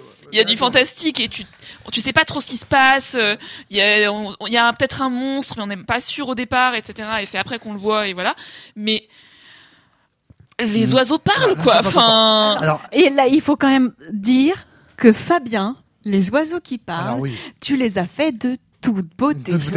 Ah, je te demande de refaire les oiseaux qui parlent dans ce Voyons, euh, podcast, Il y a s'il l'espèce te de plaît. créature diabolique. pas le euh, sang bleu Pas de sang bleu, Oh, voilà, c'est ça. juste il, fantastique, il parlait comme des scientifiques empruntés bourgeois euh, qui viennent de Oui. découvrir la poudre, tu vois. Alors, alors bon, C'est vraiment deux, intéressant. deux, euh, deux trucs pour euh, dire que ce- sur ce coup-là, c'est un peu ma faute. Et, euh, et non. alors, Pourquoi je, t'as je, je t'explique. Et euh, pourquoi Natacha n'a pas tout à fait tort? Petit 1, il y avait une manière un peu plus douce de commencer les choses, qui est suggérée par le scénario, mais qui n'est pas présentée exactement comme ça, qui est de commencer par vous montrer des, des oiseaux morts. Vous vous promenez, puis Ouais, mieux déjà. vous débarquez, il y a plein d'oiseaux morts autour de vous et tout, quoi. Et ça, ça déjà, tu vois, ça permet de commencer à, à réfléchir, de commencer à se dire, tiens, c'est bizarre et tout. Et ensuite, seulement d'embrayer vers des oiseaux qui parlent. Petit 2, j'ai fait du cabotinage, mais après tout, il me semble que ça fait partie des prérogatives du meneur de jeu traditionnel. Euh, j'ai fait du cabotinage avec Moi, mes, j'ai trouvé ça génial. mes, mes pigeons, mes pigeons euh, qui, qui, euh, qui, euh, Puis le d'emblée, truc, euh, parce que, excuse-moi, total, dans le total- scénario- Total empathie avec les pigeons. Moi, il était hors de question de les laisser crever, du coup. ouais, Oui, c'est pas mal finalement. Du coup, d'un coup, ils Parce que deviennent le- des personnages. Mais Alors ça- juste. on aurait eu 5, 6, enfin 6, 7 ans, ça aurait eu plus de sens. Moi, à 13 ans, enfin. Non, attends, attends. Il te manque des références des années 80 là. Dans les dessins animés ou dans parce que en fait c'est ça le problème et, et c'est moi c'est moi un gros problème de Tales of the Loop pour moi et c'est ce sera probablement mon problème central. Bon bah, allez-y, je vous en prie. Est-ce que je vais pouvoir développer mon point Mais attends, il avait- Oui, mais je avait voulais un point à parce que je voulais, je le termine donc j'ai fait un peu de caboti- j'ai fait un peu de cabotinage avec euh, mes, mes pigeons. Le, le scénario dit un ou plusieurs enfants entendent des pigeons se parler entre eux ou leur parler avec des voix un peu métalliques. Alors j'ai estimé que les pigeons ne vous comprenaient pas, hein, qui, euh, qui, qui, qui, qui vous prenaient pour des gros animaux. Euh, donc euh, ou leur parler avec des voix un peu métalliques. Euh, même s'ils sont devenus plus intelligents, ils restent des animaux stupides, guidés par leurs besoins. Ils discutent de nourriture, du vol des bijoux brillants pour décorer leur nid, des meilleurs lieux de reproduction ou de leurs partenaires. Voilà, donc euh, c'est ont une mentalité de pigeon, mais ils parlent comme des humains, quoi. Voilà. C'est dur à faire. Alors donc je, préféré y aller vraiment vraiment à fond et faire des des, des, des pigeons. En Sans fait, je, je humour, trouvais c'est dur à je, faire. je trouvais plus ré- enfin voilà, je voulais faire du cabotinage. Je, je n'ai pas de, de je n'ai pas de meilleure excuse, votre honneur. Mais moi, j'en ai des excuses. Moi, j'en ai des excuses. Et des bonnes. C'est qu'en fait, selon les références des années 80 que tu as, cette scène peut paraître totalement dans le canon esthétique. Si, à un moment donné, par exemple, on a cité Earthbound. Le jeu vidéo Earthbound qui fait vraiment penser à Tales of the Oui, Loop. tout à fait. à Je l'ai, j'en ai parlé C'est- pendant. C'est toi qui en as parlé, Fly, effectivement. C'est euh, parce que nous, euh, en ce moment, on est en train de se le faire avec Soren. C'est un jeu dans lequel tu joues un une team de gamins, quatre gosses, euh, qui ont chacun euh, des enjeux, etc. Il y a le Avec des geek, parents qui servent C'est- à rien, tout c'est pareil. du Tales of the Loop. C'est du Tales of the Loop dans le texte.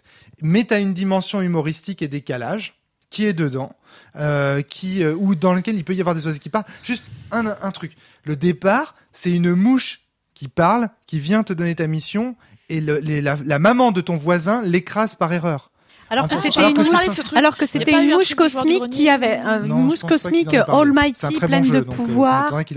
C'était une mouche cosmique pleine Oui, de pouvoir Pleine et de qui pouvoir, allait, euh, qui allait, aider les t'aider, héros, voilà. qui allait t'aider. Elle était genre la le premier combat, elle défonce tout le monde Tout quoi. le monde. Et quelqu'un, quelqu'un l'éclate parce que c'est une Bah, mouche. n'arrive pas quelqu'un. La, La la mère. maman du voisin. Et le et voisin, c'est le méchant. méchant. Et c'est trop bien. Et, tu- et en fait, il y a tout un espèce de décalage comme ça avec des chiens qui parlent, avec des, des donc ça colle Alors, à ce canon esthétique là. Oui, mais du coup, euh, tel que ça nous, alors encore une fois, tel que ça nous été présenté hier soir, euh, je, euh, je mets des, des un bémol.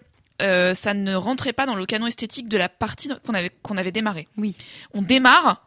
Il y a un gamin qui manque de se faire taper par son père qui tient une bière à la main. Là, pour moi, on est dans du, dans du Zola, on est dans du, du, réel, on est presque dans, on est dans, du naturalisme. Et, euh, et, euh, et voilà. Et donc, du coup, moi, je m'étais dit, bon, bah, on va avoir un truc un peu, euh, un peu à la fantastique façon 19e, où y on a un, réel, du, du réalisme, du quotidien réel, etc., dans lequel vont s'ancrer des événements qu'on ne va pas réussir à expliquer, ou en tout cas pas au début. Et tu, commences ça et tu débarques et on t'annonce, il y a C'est des oiseaux. trop, Enfin, Le décalage est trop c'est fort. pas la même chose que tu démarres dans ta chambre, il y a une, une mouche qui te parle et t'as pas encore eu le temps de voir des scènes complètement, enfin, Oui. hyper réalistes. D'accord. Est-ce que tu l'as senti comme une trahison un peu du contrat social ou c'est ça que tu dis Ouais, je... du et du coup, en fait, j'ai eu un moment de comment je dois jouer? Qu'est-ce que je dois faire? Hmm. Ah oui, d'accord. Ça c'est vrai que Est-ce que je dois foncer chez moi pour euh, me dire euh, non mais ça suffit en Oui, fait, c'est vrai qu'on a euh, fait un point comment on le joue et c'est vrai qu'on a Oui, fait ce point-là. euh, D'accord, oui, oui, oui. Effectivement, c'est une grosse rupture. Ouais, je suis d'accord avec toi. et où est-ce que bah oui euh, c'est très bien c'est la, c'est la convaincu. quête on va faire la quête et euh, Oui, d'accord, ouais, ouais, ouais. Euh, mais enfin, moi, ce que je veux, ce que je voulais dire aussi, c'est que donc euh, c'est un peu le problème. enfin, les jeux en fait qui s'appuient sur des œuvres fictionnelles pour, parce qu'en fait, la règle de Tales of the Loop, c'est pour moi, c'est Steven Spielberg, c'est les films en fait. Ça pourrait être ça.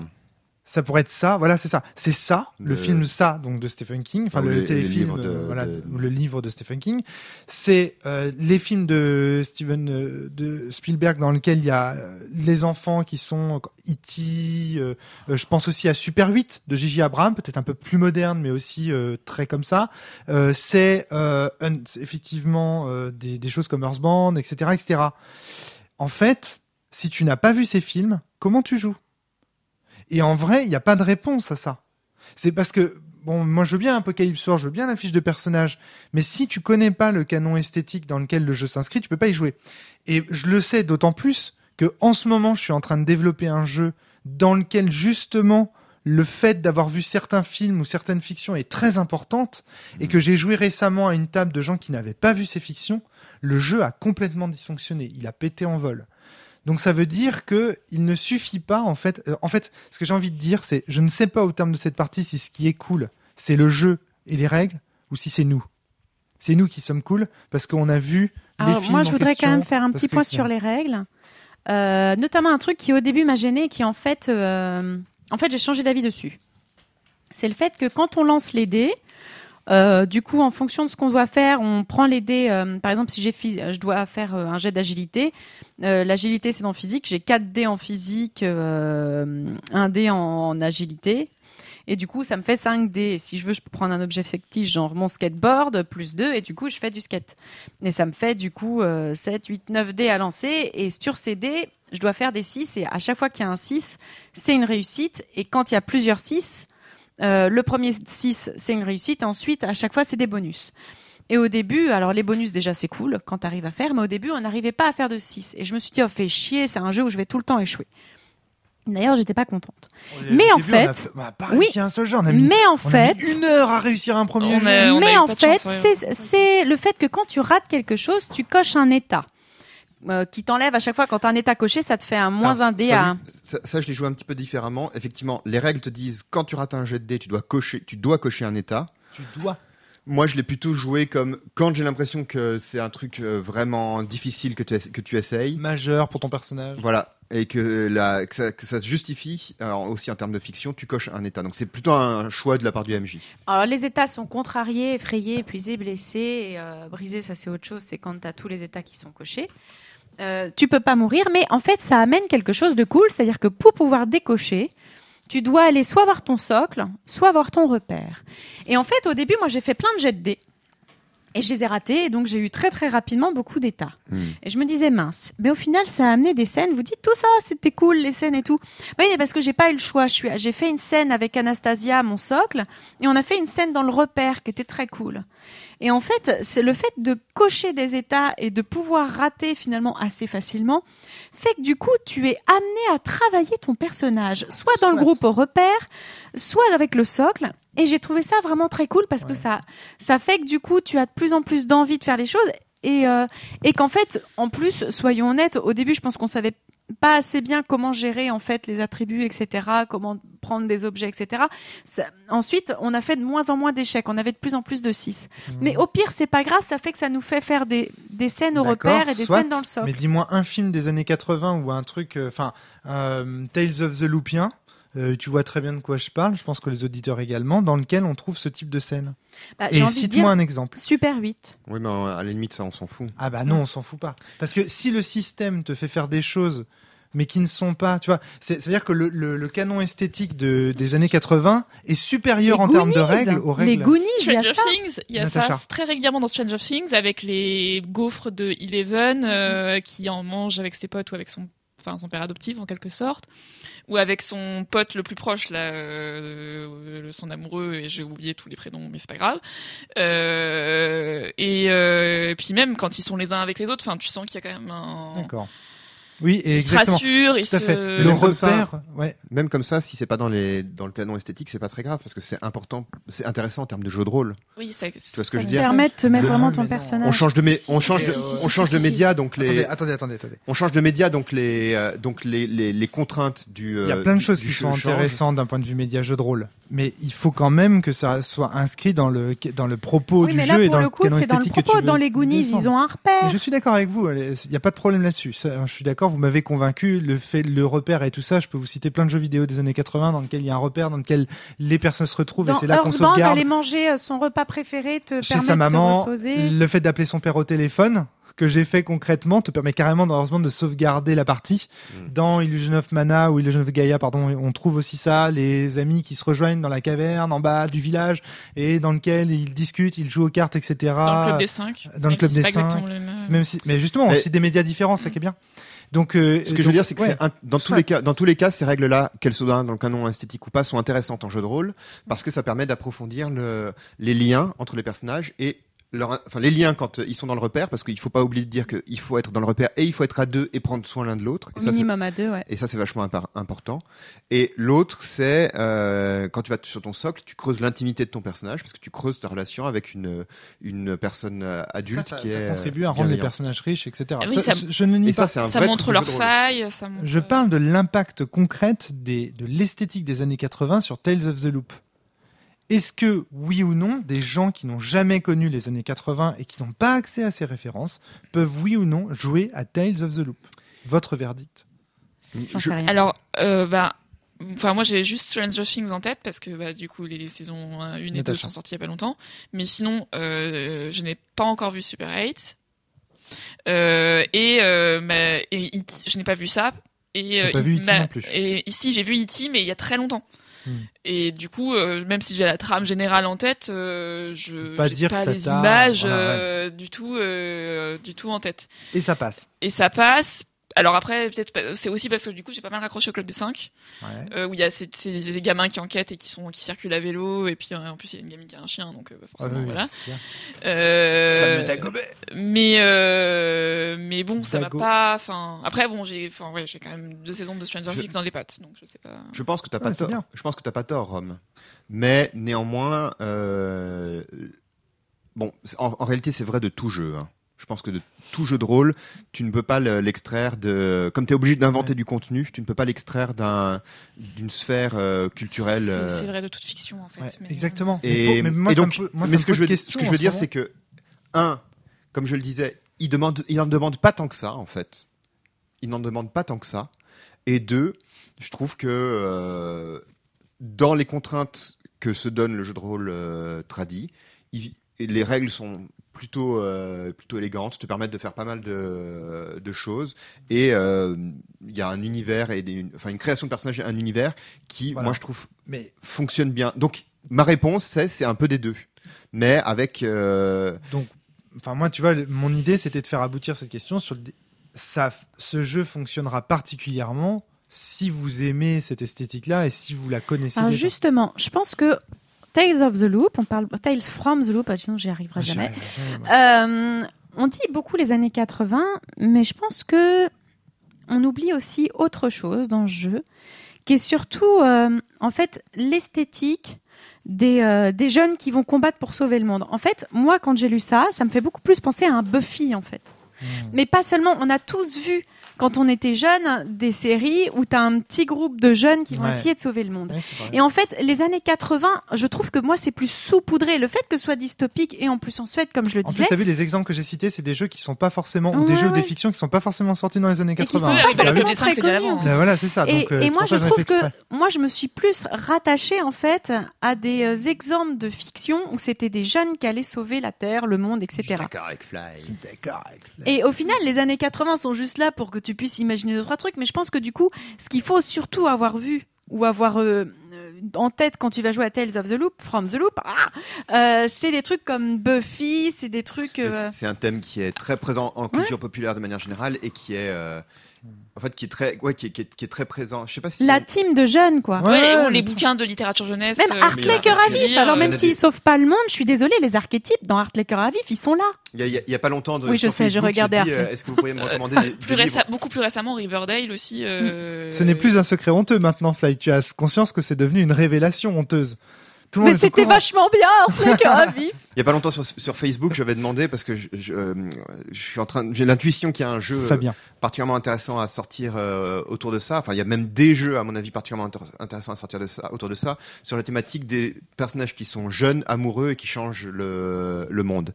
Et donc, j'ai demandé des références et j'en ai eu des, des kilomètres, mais à commencer par euh, Nausicaa de, de la Vallée du Vent de euh, Miyazaki, Avatar The, euh, The Last Airbender, euh, Ah oui. Pardon Ah oui, Oh oui. Avatar, oh oui. euh, là, on, je viens de sortir de Warbreaker de Brandon Sanderson. euh, Ouais. Et donc, en fait, on en revient à cette règle que les parents, les adultes, n'écoutent pas. Et en fait, dans le fond, cette règle-là, elle fait toute l'esthétique du jeu par ailleurs. J'ai l'impression que elle est, suffisante en fait. Et donc finalement, que, donc la conclusion de cette question, ce serait finalement peu importe que vous connaissiez les années 80 ou pas, à partir du moment où vous appliquez les règles de la base, bah vous y serez euh, obligatoirement euh, plongé dedans. Alors donc du coup, hum, on répondrait par la négative à mon truc. Est-ce que c'est pas nous qui sommes géniaux? Non, non. Le jeu est vraiment. Enfin, est-ce que c'est pas nos références qui ont joué plus que le jeu dans cette partie? Vous diriez non, non. À mon Par avis, contre, les règles sont nécessaires et suffisantes. Par contre, c'est vrai la- que si jouer, si jouer une comme ça, team, t'as pas tort. ouais. Si euh, les, les, les, les fictions et les films et les, les références de où t'es une team de jeunes euh, euh, qui ne, vous- ne vous plaisent pas, oui, ce, ce- ça, ça vous Oui, plaira voilà, pas, ouais. Quoi. D'accord. Mais en tout cas, le jeu porte dans ses règles en lui-même euh, Ce qui est intéressant, en fait, dans ce que tu montres, c'est que euh, si on réfléchit à ce type de, de, euh, de fiction, donc toujours euh, des jeunes qui vont sauver le monde, comme disait Fly, c'est que c'est un peu une métaphore du passage à l'âge. C'est une forme de métaphore du passage à l'âge- Ouais, adulte, c'est parce qu'en fait, il y en a plein. initiatique, en fait. C'est-à-dire, c'est le moment où je suis obligé de devenir adulte parce que les adultes ne, ne sont, ne, ne font pas leur, euh, ne font pas leur job, Leur job, ouais. tu vois. Donc, je suis obligé de, je suis obligé de, je suis obligé de- d'aller sauver le monde parce que personne d'autre le. C'est le fera. tellement ça. C'est, c'est- et ça s'est ressenti à plein de niveaux, que ce soit même dans la vie, que ce soit dans la vie quotidienne de la partie ou euh, dans les, dans le, le- le- Natacha. le- la problématique concrète du scénario, ça s'est ressenti à plein de fois. euh, On va peut-être parler prendre- de, prendre nos parents par la main et leur Ouais. dire bon là maintenant faites votre faites votre boulot euh, et en même temps euh, Je trouve ça génial. C'est un propos en soi hein, de Ouais. dire. euh, C'est, dans- c'est présent dans Bliss Stage aussi quand il pense. Oui, bien sûr. Le, l'état de, de Bliss. Évangélion, quelque part. euh, c'est l'absence des adultes euh, et on est obligé de sauver le monde alors que on est des, des, des, des ados Je suis désolée, mais les moments où Natacha jouait, moi, j'ai pas pu m'empêcher de penser à Buffy contre les vampires, fin de la saison 2, où sa mère, en fait, lui dit non, cette fois-ci, tu ne sortiras pas, euh, Ouais. ça suffit, elle essaye de l'enfermer dans sa chambre, elle repasse par la fenêtre et elle fugue après, euh, après, tu avoir... dis, tu avoir, dis euh, ça aussi, Flavie, parce que toi, ton personnage était plus âgé que nous. T'avais 14 ans. T'étais plus, rebelle. Oui. effectivement, t'étais plus, et t'étais rebelle et tout. Pour toi, peut-être la partie a plus ressemblé à du Buffy contre les vampires. Mais pour moi, clairement, ça ressemblait beaucoup plus à du Band. Et Oui. j'ai envie de dire, on joue, on joue tous en fonction du personnage aussi, un peu plus sur. telle, en telle fonction de nos références. Et en fonction de nos références, évidemment. Mais non, mais moi, je disais juste ça pour dire que je suis jaloux. Je suis jaloux comme un pou parce que c'est un jeu qui arrive à produire de l'esthétique sans nécessairement qu'il soit besoin d'avoir les films de référence. C'est fort. Et d'autre part, ce que je trouve fabuleux, c'est qu'il y a un propos sur le statut des enfants dans notre société qui se cache derrière. Et ça, c'est trop chouette Qu'on les écoute pas, qu'on les pense qu'ils sont pas assez assez, qui sont intelligents. bêtes, qui sont voilà exactement. Alors que moi, je pense justement, euh, Flavie, on, on, on en discute très souvent. Je pense justement tout le contraire. C'est qu'en fait, quand on dit euh, que la vérité euh, sort de la bouche des enfants, euh, c'est que en fait, ce qu'on veut dire, c'est qu'il faut écouter aussi l'innocence quelque part. Il faut savoir aussi. encore de la poésie et de belles choses dans un monde que nous, on a totalement rationnalisé. je c'est trouve- Alors, à 16 attention, fait que le je trouve ça cœur- Attention, attention, attention, Juste un attention. truc. Le fait que le cœur. Je suis pas d'accord sur un truc. Enfin, en tout cas, il y a un truc que j'aimerais nuancer ou dis- j'ai un truc que j'aimerais nuancer ou discuter avec vous, c'est que euh, je- moi, c'est plus une position, comment dire, de- d'ethnographe, de dire, on prend au sérieux ce que les gens euh, disent, qui, quel quel quel qu'il soit, tu vois. Ouais. Prendre au sérieux ce que les enfants ont, ont à nous dire et ne pas renvoyer en disant, ah ben, ils s'inventent des trucs, euh, c'est parce que ils s'inventent des trucs. Euh, je sais pas si on a déjà diff- diffusé le podcast euh, sur le jeu de Ben Lehman, euh, This game euh, contains absolutely no triggering euh, material. Euh, c'est c'est exactement ça. Quoi. On n'écoute pas ce que les enfants ont à nous dire. Donc, il- moi, ma position serait de dire il faut écouter ce que les enfants ont à dire. Mais je voudrais pas donner à penser, ou en tout cas, moi, je n'adhère pas à, euh, excusez-moi du terme, une forme de romantisation de de de, de l'enfance, comme quoi les enfants. C'est que- pas c'est du parce tout que ce qu'on Flavie a Rob dit, oui, oui, oui, hein. oui, tout à fait. Mais c'est ce qu'on pourrait, c'est ce que ça pourrait donner à. C'est juste que moi, ça me saoule quand j'entends euh, des gens parler comme euh, à des teubés à- aux enfants. Ok. Et, euh, et les enfants, en fait, déjà savent quand euh, un adulte sait sait qu'il euh, pense qu'il est bête et du coup utilise ça contre l'adulte parce que les enfants savent très bien, très bien ce que les Hmm. adultes pensent d'eux. Et, euh, et ça me saoule de voir des enfants qui ont des choses intéressantes à dire. Alors oui, des fois ils ont pas les mêmes mots que nous pour le dire, Ouais. mais ils comprennent pas mal, ils comprennent beaucoup de choses, même au même en très très bas âge, même bébé. Et clair. ça m'énerve en fait de voir que les adultes globalement considèrent que à partir du moment où tu as moins de 18 ans, t'es bête. Je vous renvoie à un podcast qu'on a fait euh, sur euh, ah, comment il s'appelle ce couillon? Euh, euh, le podcast Cellulo euh, ah oui, sur Cellulo euh, Fly. mach- euh, machin truc là, ah, Ah Bob oui. Lennon. Sur Bob Lennon, Ouais. moi ça me et j'entends de plus en plus des choses comme ça et des gens parler. Oh, non mais je peux dire ce que je veux devant lui. De toute façon il est bête et, et critiquer des enfants alors qu'ils sont là. Oh de toute façon Steven on s'en fout. euh, De toute façon il comprend rien. Il est là ton gamin il t'entend. En Et fait, il après, comprend tout. Ce qui fait, ce qui me semble incroyable avec ce jeu, Tale of the Loop, c'est que il rend le mot adulte péjoratif, comme dans Le Petit Prince. Et je voulais en venir à l'idée que dans les attributs, on trouve le cœur, qui est justement une des valeurs euh, chères euh, à Saint-Exupéry. Alors là, après, il faut savoir aussi, euh, il y a peut-être un souci de traduction. Peut-être, mais en tout cas, les traducteurs l'ont certainement pas fait au Ouais. hasard. Enfin, ou s'ils l'ont fait au hasard, joli hasard, tu vois.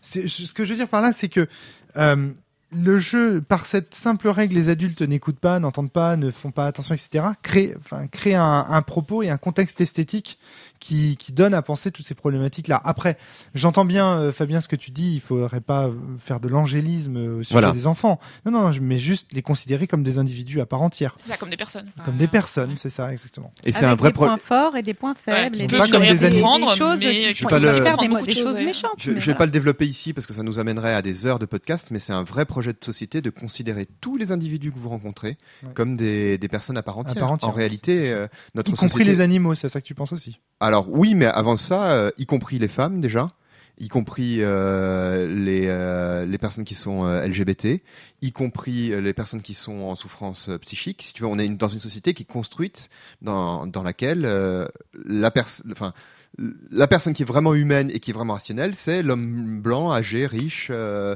bourgeois, euh, enfin bon, je peux Mm, je hétéro, etc., valide, euh, séronégatif, enfin bon. Et bah ce jeu nous donne à, aussi à penser en tout cas le, le statut de l'enfant vis-à-vis de ces questions-là. Ça c'est intéressant. Des points peut-être plus techniques, mais vraiment des détails. Alors, moi, j'ai. Ouais, non, Euh, vas-y, vas-y. Enfin, je, juste pour dire que euh, je trouve pas normal que je ne vaille qu'un dé pour l'entraide. Je tiens à le dire, je trouve ça scandaleux. C'est-à-dire que l'objet, euh, le chien de Natacha, euh, s'il l'aide, lui rapporte plus que Je mon, cette règle. mon aide à Je moi, alors que je suis le meilleur me le ami de Natacha. Je suis scandalisé, c'est-à-dire je, je veux bien que son chien lui rapporte euh, autant de dés que moi, mais pas Page plus de dés que 70, moi. un enfant peut aider un autre à surmonter une difficulté tant que cela reste plausible dans la situation. Pour aider, décrivez ce que vous faites et votre ami obtiendra un- alors un dé supplémentaire. Un dé. Donc ça veut dire que un je... enfant peut- ne peut obtenir l'aide de plus d'un ami pour chaque jet de dés. Ah, mais sinon ça devient cheaté en fait. Le MJ a le dernier mot pour décider si l'aide est possible ou non. Ouais, ouais, je suis d'accord. Et la contrepartie de ça, c'est que lorsque vous aidez quelqu'un, si vous êtes lié au résultat du dé, si vous échouez, vous subissez les mêmes effets que l'enfant qui a lancé le dé. Donc tu te prends des des des, ah, collectif. des états dans la dans la C'est vrai qu'en en ayant les mêmes états, euh, oui, euh, tu peux dire que ça compenserait, mais je pense qu'ils ont dû essayer 2D et que c'était ça devait être Ça devait cheaté. être cheaté, ouais, Alors, puisqu'on parle de ça, je trouve le système de résolution est, je l'ai déjà dit, est bien, est, est bien élégant. foutu. Donc ça, c'est du côté euh, joueur, puisque le MJ, hein, comme euh, comme Ap- Apocalypse World, ne lance pas de, de dés. Mais je dois dire aussi que, à nouveau comme Apocalypse World, il y a une grande intelligence dans la manière de construire les, scénarios et dans les, les, les conseils qui sont donnés au, euh, au MJ. Alors parfois, ça verse un peu dans euh, soyez, ferme mais pas trop, et hum, genre soyez directif mais pas trop. Mais dans l'ensemble, ça va vraiment vraiment très bien. Et je trouve que c'est une vraie qualité de de dire de dire, d'essayer, d'essayer au moins de décrire comment on doit construire un, un scénario, chose que beaucoup de jeux des, des années euh, 90 et même des années 2000 et même encore aujourd'hui ne font pas. Euh, de, de dire comment le MJ doit se comporter. Moi, c'est un truc. euh, il y a toute une une euh, une, une feuille, une série de, de conseils que j'essaie de retrouver comme ça à la volée, vite fait, euh, pouf pouf, Oh, euh, petite euh, petite jingle. Fabien cherche son, son Pendant J'ai ce trouvé que regarder euh, Fabien, euh, te regarder démasterisé. Ouais. Euh, en fait, ça m'a donné presque envie de masteriser le jeu parce que j'ai trouvé. Moi, je suis quelqu'un qui a beaucoup de mal euh, en masterisation quand je dois avoir plein de règles à gérer. Et j'avais l'impression que les choses étaient quand même assez claires. Il y avait des. euh, tu prenais en fait. Quand on avait fait une réussite à une compétence, tu prenais la fiche de compétence et tu voyais les questions en fait que ça amenait euh, auxquelles on- tu D'ailleurs, il aurait répondre. fallu que ces questions soient publiques. hein. Je tiens à dire que Qu'elle soit sur une feuille. Qu'elle soit Oui, sur on une pourrait feuille faire à une, part. on pourrait faire une aide, une aide avec Une les, petite avec aide les de actions jeu, bonus, qui- serait la les, les- bienvenue. les effets bonus. pour notre campagne. Euh, Natacha, tu voulais. Euh, juste pendant que tu cherches, euh, oui, euh, moi qui ai justement énormément de mal avec les systèmes un peu compliqués, dès qu'il y a plus de trois additions à faire, euh, ça y est, j'ai le cerveau Mais qui explose. Oh, Là, c'était tellement confortable. J'ai compris. Première explication, j'ai compris les règles, je savais quoi faire, quoi lancer dès les- le premier jet de dés, euh, qu'annoncer, que comment jouer, etc. Enfin, c'est C'est hyper vraiment intuitif. des innovations très modernes. Ouais, Et, en fait, bien. ce qui était vachement agréable, c'est, enfin, vous avez vu comment j'étais même physiquement, quoi. J'étais affalé dans un, un fauteuil. J'avais mon, j'avais le livre sur les le genoux. livre sur les genoux. Je regardais mon, mon scénar et, en fait, j'al- j'alternais entre les compétences et le, le scénar. Parfois, je les regardais un point de règle. Et c'était tout. Et tu Je- dois pas lancer de dés, toi. je lançais pas de dés, j'avais pas d'écran, j'avais pas un milliard de, de fiches ou de feuilles. C'est bien C'était fichu. super Ce qui confortable. du coup Ouais. permet, pour ceux qui ont envie de le faire, mais euh, je peux comprendre que tu n'aies pas envie de le faire, ce qui du coup permet la gestion des musiques à côté Éventuellement, ouais. euh, de manière plus, facile, plus simple que sur certains autres jeux. Donc ce sur quoi je voulais faire euh, référence, je le cherchais tout à l'heure à l'instant, c'était page 100, conseils pour le meneur de jeu. Euh, Il y a pas mal de conseils qui parfois, enfin, qui parfois peuvent nous sembler être des trucs de bon sens, mais évidemment quand j'ai commencé à être euh, meneur de jeu, il y a de cela 15 ans, euh, 20, 20, 20 ans, putain 20 ans bientôt. Oh mon dieu. Euh, sont, sont vachement, sont vachement utiles. Euh, et et il y a une, euh, ouais voilà, il y a une, je sais pas comment le dire, je trouve qu'il y a une, Ouais, une vraie, une un vrai effort en tout cas pour présenter le fonctionnement du, euh, du jeu. qui Même le me- livre en termes de design est vachement bien fichu, je trouve. Ouais, il y a un, un vrai travail. Là les aussi, tu- illustrations sont en haut, c'est facile à montrer, tu spoil jamais parce que le texte est écrit trop petit pour que les joueurs puissent voir. Enfin, y a- et Là les aussi- cartes, les plans, ils sont juste what, trop bien les faits. plans sont. Euh, tout Alors est que d'habitude, tu vois, j'aime Tout pas. D'habitude, à nouveau, la hein, couleur se justifie en plus. Voilà, c'est ça. La, la- vraiment, la, vraiment, il y a la, la mise en page est très bien. Enfin bon, il y a, y a un, il y a un effort. Mais là, euh, tu vois, c'est quelque chose de très moderne. Si tu regardes par exemple les jeux, le jeu Shan Renaissance, qui pour moi est un des premiers jeux de rôle classiques modernes Mm. auxquels j'ai eu l'occasion de jouer, donc je cite souvent comme euh, euh, l'épicentre, tu vois, de ce type de jeu. Mm. C'est c'est c'est pareil. La couleur est au service du propos. euh, Il y a vraiment les mecs, ils veulent faire du couverture cartonnée, couleur, etc. Ils se sont dit, ok, très bien, euh, on, aime ça. Et ben on va le mettre au cœur du jeu. Ça va être un Ça des sert le jeu, Ça ouais. sert le jeu. Donc ça c'est vraiment bien, je trouve. Il y a vraiment euh, là-dessus, ouais. Et le fait que tu, comme tu signales que il y a une forme de gameplay asymétrique dans le jeu, c'est-à-dire que les joueurs sont pas dans la même situation que le meneur de jeu. Ça permet au meneur de jeu d'avoir beaucoup plus d'espace disque disponible, si j'ose dire, de, de puissance de calcul cérébral disponible pour d'autres choses. Alors de ce point de Ça, vue c'est là, vachement bien. de ce point de vue là, en revanche, euh, enfin problème de, de jeu de rôle tradi qui n- on, on fait un, parfois un peu grincer la partie à certains moments. C'est-à-dire que tu es obligé d'improviser euh, tout le temps. J'étais toujours en, en train d'obligé de vous de vous manipuler pour vous ramener dans mon dans mon dans, dans ma, dans mon tu nous as bien manipulé. Oui, ben j'ai de la ouais. bouteille. Hein. Voilà. Euh, de, de négocier avec vous les moments où euh, tu te souviens le moment où tu as négocié pour me dire ah oui mais euh, j'arrive à éteindre la balise. En fait la balise c'est un truc qu'on a complètement inventé euh, comme ça parce que tu as, fait un milliard de réussites quoi. C'est pas une euh, pas un truc du c'est pas un, truc Ça- ah, putain, ça c'est quelque chose dont on n'a pas parlé non plus, mais je trouve que Et- la et- façon dont la narration est entre guillemets partagée dans ce jeu est beaucoup plus souple que dans un JDR. C'est-à-dire bah, c'est-à-dire qu'on a beaucoup plus de capacité créative en tant que personnage. OK. C'est-à-dire que le joueur a des possibilités de, de créativité. J'ai trouvé, on- alors à moins que ce soit toi qui ait fait des rillettes et qui nous ait laissé beaucoup plus d'espace de créativité, mais j'ai trouvé qu'on était beaucoup plus libre en termes de créativité que dans un jeu de rôle traditionnel. Alors à nouveau je l'ai pris à la Apocalypse World en posant des questions tout le temps mais un truc ça bien un, truc que le jeu euh, euh, suggère de faire hein. suggère très fortement de faire dire euh, ben je sais pas t'en penses quoi euh, comment tu trouves que ça se passe qu'est-ce qu'il faut de, qu'est-ce comment ça se passe d'habitude euh, etc. Génial. Euh, donc globalement, euh, vous autour de la table, vous avez kiffé. Carrément. On, Oui. arrive, on arrive gentiment à la conclusion. hein, Ouais, ouais, moi j'ai trouvé ça vraiment vraiment si vous avez cool. des et, à euh, ajouter, c'est maintenant. et si, euh, si je peux avoir une campagne de ce truc, euh, je prends. Et je te regarde avec des grands yeux très Oui, mais avec plaisir. Moi, Moi, j'ai. Ouais, pardon, Moi, Natacha. j'envisage de me procurer le. La base. le- bah, la base, ouais, carrément.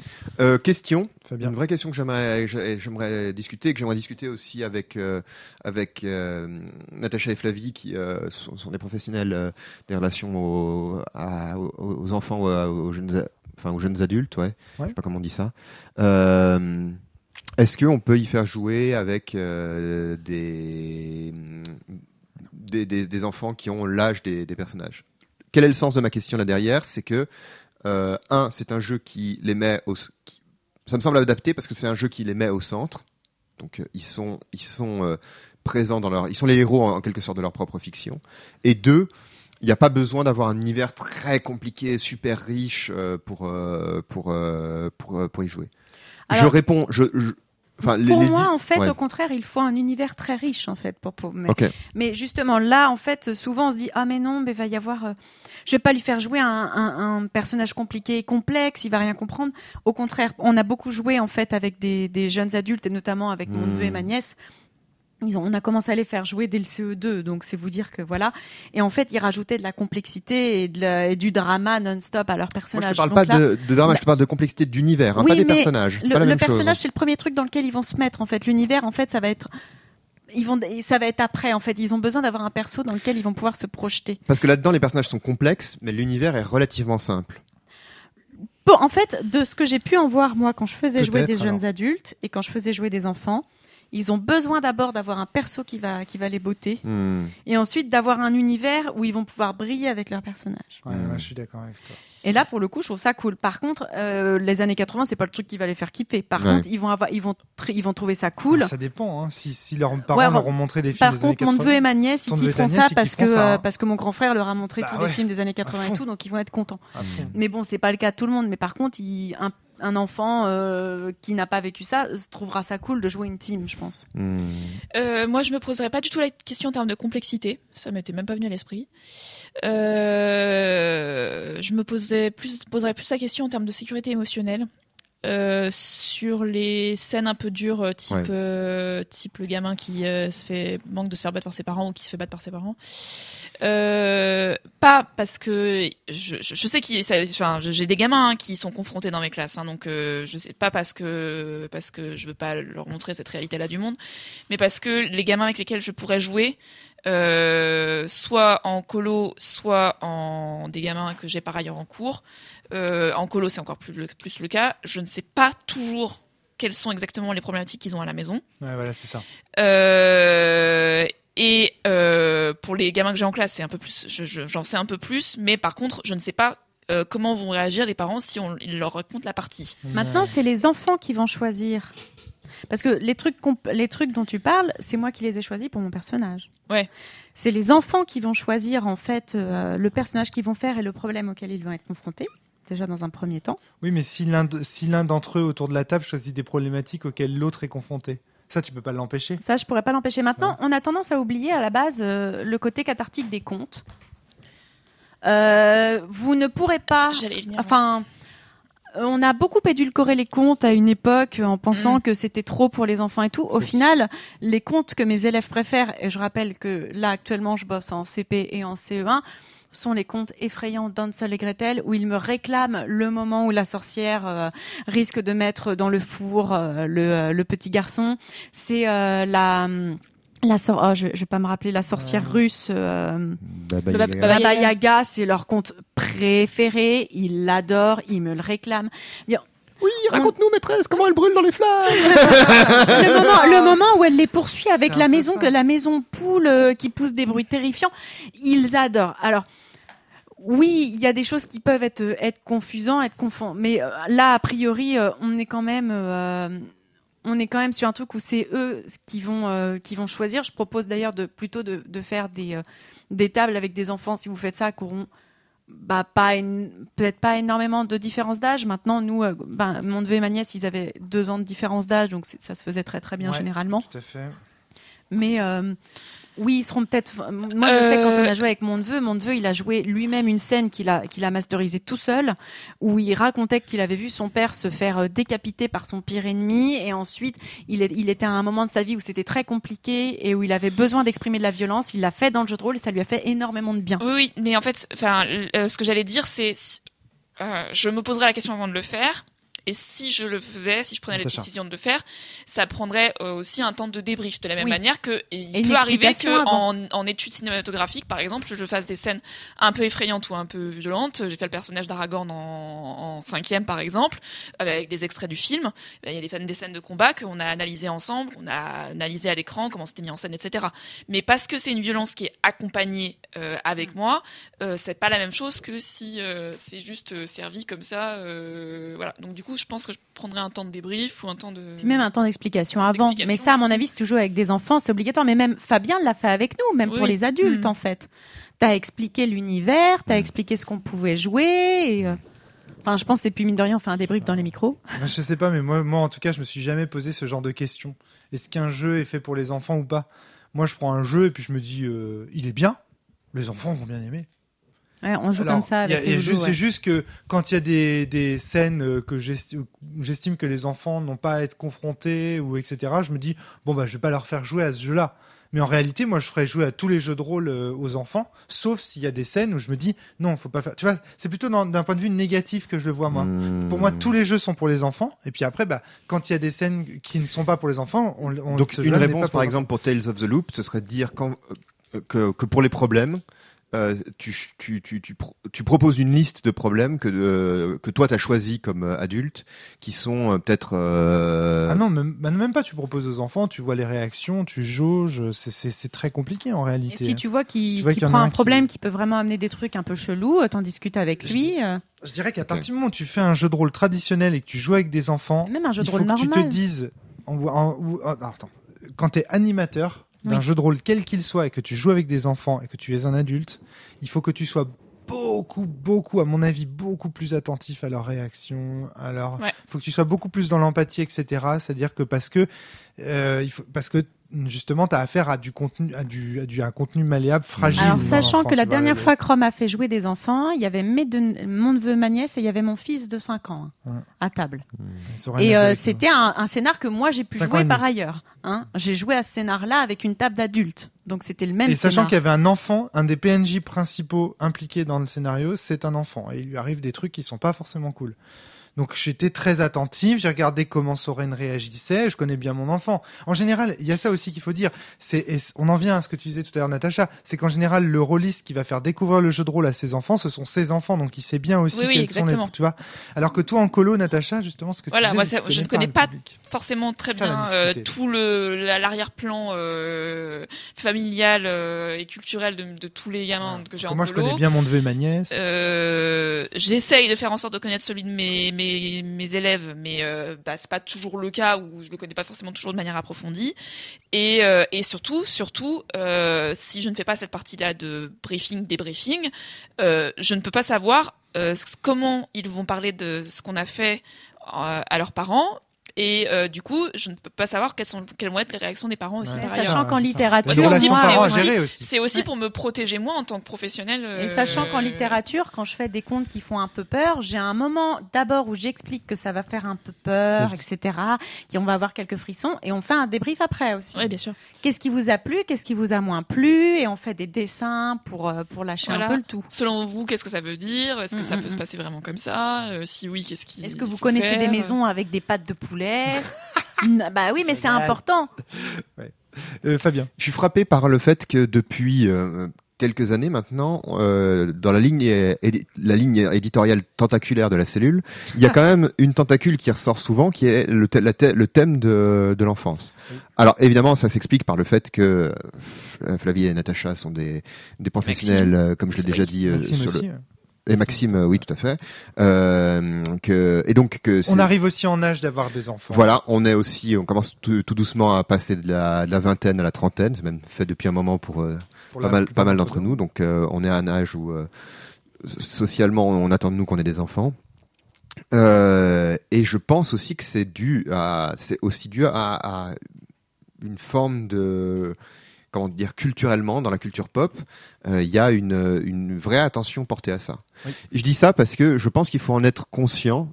euh, parce que je réfléchis aussi beaucoup à la thématique de la vieillesse de mon côté. Ouais. Euh, parce que de l'autre côté, ben, si moi je vieillis, mes parents, euh, mon papa a quand même euh, 80 ans cette année, par exemple. Euh, Tu te dis, il n'y a pas de jeu de rôle sur les vieux. Et et c'est vrai que la vieillesse, c'est un thème qui est nettement. Doudou nettement et dentier, Flavie. Doudou et dentier, c'est le Ah, moment d'en parler. Je sais, je Moi, sais. j'aime bien jouer les vieilles. Euh, et alors que C'est alors que Oui. c'est un, un vrai un vrai thème sur lequel il y a pas il y a une, une bonne part de, de, de l'humanité de- du patrimoine de l'humanité qui réfléchit aussi à la Sur- surtout à la en ce moment, vieillesse. puisqu'il y a de plus en plus de. il y a une très belle BD qui dans s'appelle dans les pays occidentaux. Mais est-ce qu'on pourrait pas parler d'autre chose?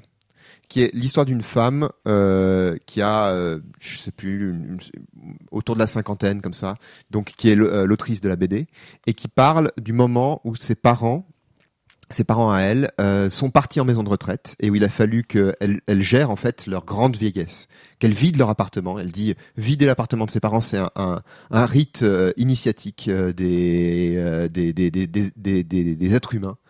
Euh, et qu'il a fallu ben, affronter la grande vieillesse et la mort de ses, de ses parents. Il y a beaucoup de jeux de rôle sur la mort quand même, et sur le deuil. Oui, mais rarement des jeux sur euh, La mort naturelle. Le déclin, la, mort, la, la- la vieillesse. mort naturelle, le fait d'accompagner quelqu'un qui est par exemple en grande maladie. Dans Blistage, a un peu cette thématique-là, par exemple. euh, avec Après, les... je te rappelle qu'il y a 10 ans, euh, 20, 15 ans, on s'était exclu de faire des jeux qui aient d'autres thématiques que les elfes et les gobelins. Donc, Bien euh, sûr, mais, sois mais patient. Bien sûr, mais ex- excuse-moi, euh, Fly, je te donne, je te passe la parole, mais euh, Julien Poire faisait la remarque euh, il y a pas très longtemps qu'il en avait assez de jouer toujours des, des ados de, de 15 ans.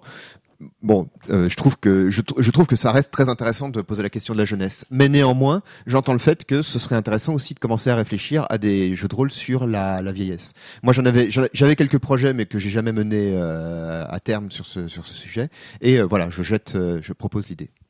Juste, euh, je, je me faisais une réflexion l'autre jour et on avait commencé à en parler hier soir. Donc du coup voilà, mais je euh, qu'en fait, euh, peut-être un vœu pieux, j'ai l'impression que du point de vue de notre génération, qui est née en fait avec les ordinateurs, avec les jeux vidéo et avec euh, tout plein de choses qui sont encore utilisées aujourd'hui, c'est certainement un vœu pieux. hein. Mais est-ce qu'il y aura autant d'écarts culturels qu'avec parce que moi j'ai des vieux papa et maman en fait. Ouais. Et eux, ils ne jouent pas. Parce que ça se faisait pas à l'époque, parce qu'en plus on est dans une époque euh, très euh, genrée, tout ça. Donc l'homme ne joue pas, la dame euh, à un moment, bah, quand tu vieillis, il faut faire des trucs d'adultes. Et, euh, et eux, ils ont pas joué aux jeux vidéo, et eux, ils ont pas vu les, pas vu de films pop parce que du coup ils sont, ils s'en trouvent assez exclus. Et là où avec mon neveu et ma nièce, qui avec mon grand frère qui est plus âgé, beaucoup plus âgé que moi, il a une génération, de- on a une génération de différence.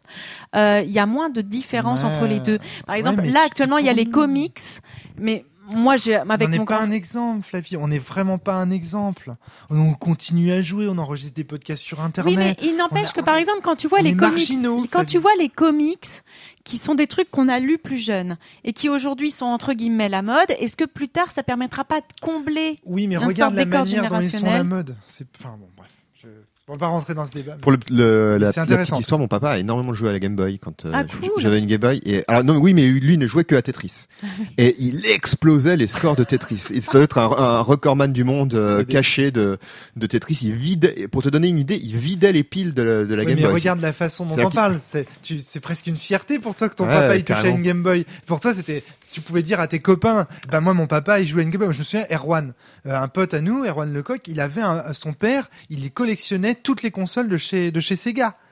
Mais je veux dire, on rêvait tous d'avoir son père pour papa, quoi. C'est grand, dire, grand papy console. C'est- C'est c'est trop Ouais. bien, mais sauf que en réalité, c'est c'était marginal. Et Hmm. nous, de la même manière, je pense, malheureusement, Flavie, on est marginaux de ce point de vue-là. Alors, Cite-moi un adulte euh, de, de 38 ans à part nous qui collectionne les nerfs C- Cela dit, et qui fait des batailles de nerfs chez lui. ce- cela dit, moi, ce que nos ça, amis. Ouais, mais à part, nos- à part nos amis proches euh, qui, a- qui a Ouais, mis au voilà, nerf. ma, ma grande fierté, c'était d'avoir une maman euh, fan de Star Wars et des Rolling Stones. euh, c'est pareil, euh, c'est, je sais que c'est Voilà. pas le cas de mes, de mes amis. euh, Ce- Cela dit, ce que ça dit effectivement, ou ce que la remarque de, de Flavie suggère, c'est que ça interroge aussi nous à notre rapport à l'enfance en tant qu'adulte. Et un truc que j'essaierai de faire si j'ai des enfants, ce sera de m'intéresser à ce qu'ils font. J'ai l'impression que justement cet écart générationnel Ouais. qui était quand on grandit, on devient adulte et il y a une séparation avec le monde de l'enfance Ouais.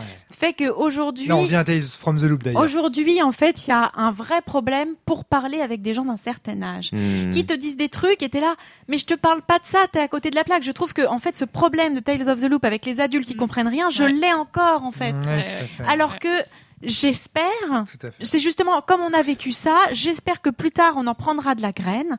Hier soir, je crois que j'entendais Vivien qui disait j'espère que je réussirai à garder un petit peu de un petit peu de contact avec la réalité et avec ce que feront mes petits enfants Ouais. parce qu'en fait, cet écart générationnel fait que le moment où on est vieux, en fait, ça fait pas envie. Tu vois ce que je veux dire Hmm. Est-ce que j'ai envie de que nous, jouer on sera des des gens vieux qui feront envie quand ils nous verront dans notre maison de retraite en train de nous éclater à jouer à. Est-ce que jeux là, j'ai envie de jouer un Il y a vieillard déjà des maisons de retraite pour geeks qui sont en train de se Oui. monter aujourd'hui. Non, mais tu vois, est-ce que là, j'ai envie de jouer Avec un adulte euh, Est-ce que là, j'ai envie de jouer un adulte qui considère que le monde des adultes, en fait, c'est rien faire de fun et c'est tout considéré d'un point de vue matérialiste et tout La réponse est non.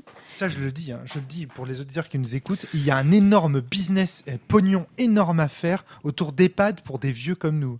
Des vieux, il y aura un énorme besoin dans 30, euh, 40 ans de, euh, de, de, de maisons de retraite dans lesquelles on trouvera des jeux de société, du Magic. On en parle dans la, Euh, la des- saison 49 de la cellule, euh, dans 40 ans. Et en plus, euh, Avec la PlayStation 23 et en plus, comme on aura oublié la fin de tout, et ben on en pourra rejouer et relire tout. C'est c'est trop bien. parfait Ton meilleur pote, ce sera euh, le mec euh, à qui tu peux toujours faire redécouvrir Star Wars parce qu'il l'a oublié. euh, Mais aura si, pas je te jure, moins de c'est son difficultés pour lancer les dés aussi. comme ça. trop bien, il le redécouvre Mais bon, oui, ce serait cool de pouvoir jouer des gens plus âgés, Ouais. mais voilà, moi je peux comprendre qu'il y ait des gens que ça botte pas dans la mesure où il y a un écart générationnel aussi. On est dans une époque où, j'espère que ça continuera, Hmm. on se pose plus de questions sur, tu sais, tous ces questions-là sur le virilisme, le féminisme, etc. Je pense aussi que c'est une question pas sur le jeunisme, mais est-ce qu'on doit vraiment rejeter ce qu'on était quand on était des enfants, quand on passe à l'âge adulte? La réponse est non. Hmm. Et ça éviterait peut-être de considérer les enfants comme des cons. Oui, mais inversement, il y a un équilibre aussi à trouver à ne pas, euh, tu vois, on revient, on revient aux thématiques de la nostalgie, à ne pas euh, fétichiser son, son enfance. Ah non, mais je parle pas de ça. Mais je sais bien, euh, mais- je parle mais- même juste d'éviter les écarts générationnels dus en fait à des cultures qui ne peuvent plus se rencontrer. Mais il y a, il y a une, il y a une une forme d'équilibre, j'ai l'impression à trouver, tu vois, entre euh, le fait de, de, de, ben voilà, ce que je viens de dire. Mais en- je pense qu'on est dans un état en ce moment de recherche là-dessus. Mais sur pas sur pas seulement sur les écarts avec les enfants, sur globalement sur comment on peut se parler, Mais quels après, que soient les problèmes de culture. encore une fois que l'idée que on reste toujours, enfin moi ça me fait toujours penser à ce que hum, Cordero, notre prof de philosophie grecque, nous disait de ce que les Égyptiens pensaient des Grecs, les premiers philosophes, que les Égyptiens disaient des Grecs qu'ils étaient des grands enfants. Est-ce que quelque part ce que tu dis là, tu le dis pas parce que toi t'es une grande enfant dans la mesure où t'es philosophe, t'as eu des études de philo, tu t'émerveilles de tout, t'es toujours en curiosité, etc. Et encore une fois, est-ce que ça, peut-être nous sommes des marginaux, Flavie, peut-être qu'il y a des gens qui ne réfléchissent Eh pas ben moi, comme je ça. pense pas parce que quand je vois Ouais. le monde comme il était il y a 10 ans ou comme c'était il y a 12, 13 ans quand j'allais dans des conventions et quand je vois en ce moment comment les gens évoluent, même dans mon travail, moins sur les personnes qui sont plus âgées, mais dans notre génération, eh ben, j'ai envie d'être optimiste. Oui, d'accord, très bien. Voilà. J'ai envie d'être optimiste sur ce qui se passe en ce moment et de me dire que ça va mener à un, à une, à un état où on pourra être- avoir, essayer de, communiquer entre générations. oui, il y aura plus de même fossé même pas de génération. Globalement, quand, quand on aura un espace même de culture, etc., d'essayer de se parler, quoi. Mmh. Ouais. Sans que ce soit notre, sans que ce soit nous qui imposions notre culture. à nos enfants. Exactement. Parce qu'il y a cet enjeu-là aussi. Bah, j'ai l'impression que c'est une espèce de suite au podcast sur la nostalgie qu'on est en train de faire, une vision peut-être plus positive de, de, de, de, de cette, de ces références-là. te dis, on en, on en reparle dans 40 ans. On en reparle encore. Je pense que oui, effectivement, comme tu l'as dit, Fabien, tu as noté que c'était une thématique montante dans les podcasts de la cellule et je pense qu'elle va continuer de, de monter. Et là, pour l'instant, on parle des jeunes enfants. Mais c'est intéressant aussi, tu vois, sur le long terme, euh, c'est que la cellule évolue avec euh, notre, Avec- notre classe d'âge, quoi. Mais pas uniquement, parce qu'il y a des, il y a, je te rappelle qu'à la cellule, il y a Pierre Rosier, il y a, qui a 18 ans. Enfin, Oui. je veux dire, il faut arrêter de dire que que la cellule c'est un truc de trentenaire. Bien sûr. C'est- juste pas vrai en fait. euh, C'est pas que vieux. C'est pas que, c'est- c'est pas que un truc de trentenaire. Non mais pas unique. Non, c'est-à-dire qu'en fait je Et on a aussi des- m'assure et on du des- renouvellement générationnel Oui, de la chaque Et on a année, aussi ouais. des gens plus âgés. Chaque année, j'essaye de faire en sorte. Oui, on a des gens plus âgés aussi. J'essaye de faire en sorte à chaque fois euh, de que de d'avoir euh, des personnes justement qui ont connu le jeu de rôle d'autres façons, d'autres manières, pour euh, justement euh, toujours enrichir les débats et les conversations euh, autour Très de ces intéressant d'ailleurs la petite remarque de Natacha hier quand on jouait ah je vais pas pouvoir faire ma recherche sur Google puisqu'à l'époque c'est le Mais ça, en fait, tu vois, pas. je me disais, est-ce qu'on, à un moment, je me demandais est-ce qu'on doit forcément jouer à Tales from the Loop dans les années 80.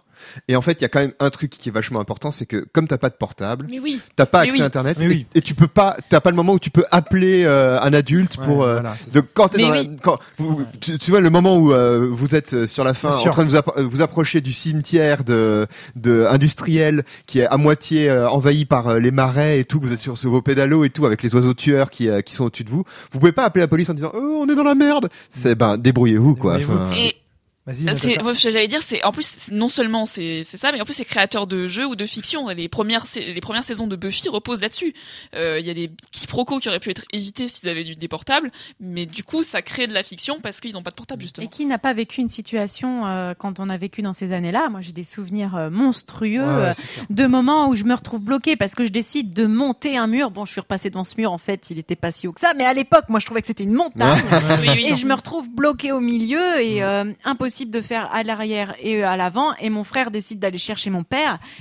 Et t'attends une bonne demi-heure accroché à un rocher et t'es là, Les- je vais tomber et, ça t'apprend. hein. Eh Ben moi, je, je- ouh, c'est les boules. Et en effet, t'as pas de portable, quoi. Ouais, ouais.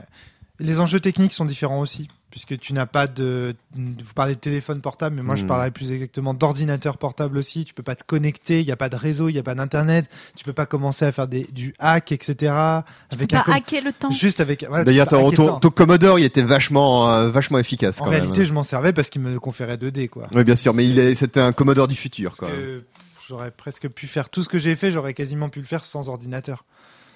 Euh, puisque l'analyse de la puce et tout ça, ça relevait plus du microscope. Surtout le du- bruit que tu prends, le bruit que tu provoquais Oui, pour faire peur aux oiseaux. En fait, t'aurais Ouais. pu l'enregistrer sur un Walkman. sur un et- Walkman et, le faire. Ouais, j'y ai pensé, mais c'est juste que comme c'était mon, euh, mon objet fétiche, j'avais tendance à l'utiliser un peu euh, comme Oui, ça. parce Mais que- en réalité, avec un Commodore, tu fais rien. Romaric Ah. avait mis en place un son. On n'a pas, on n'a pas vraiment parlé de la fiction.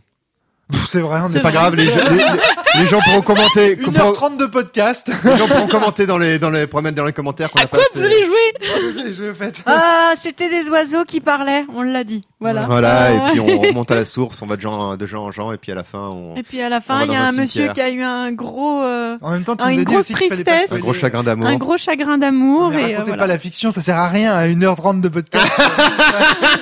C'est ça, on peut pas dire qu'on l'aura pas complètement inutile, on l'a fait, on l'a fait, on l'a fait. Voilà, il a eu un chagrin d'amour et puis pom.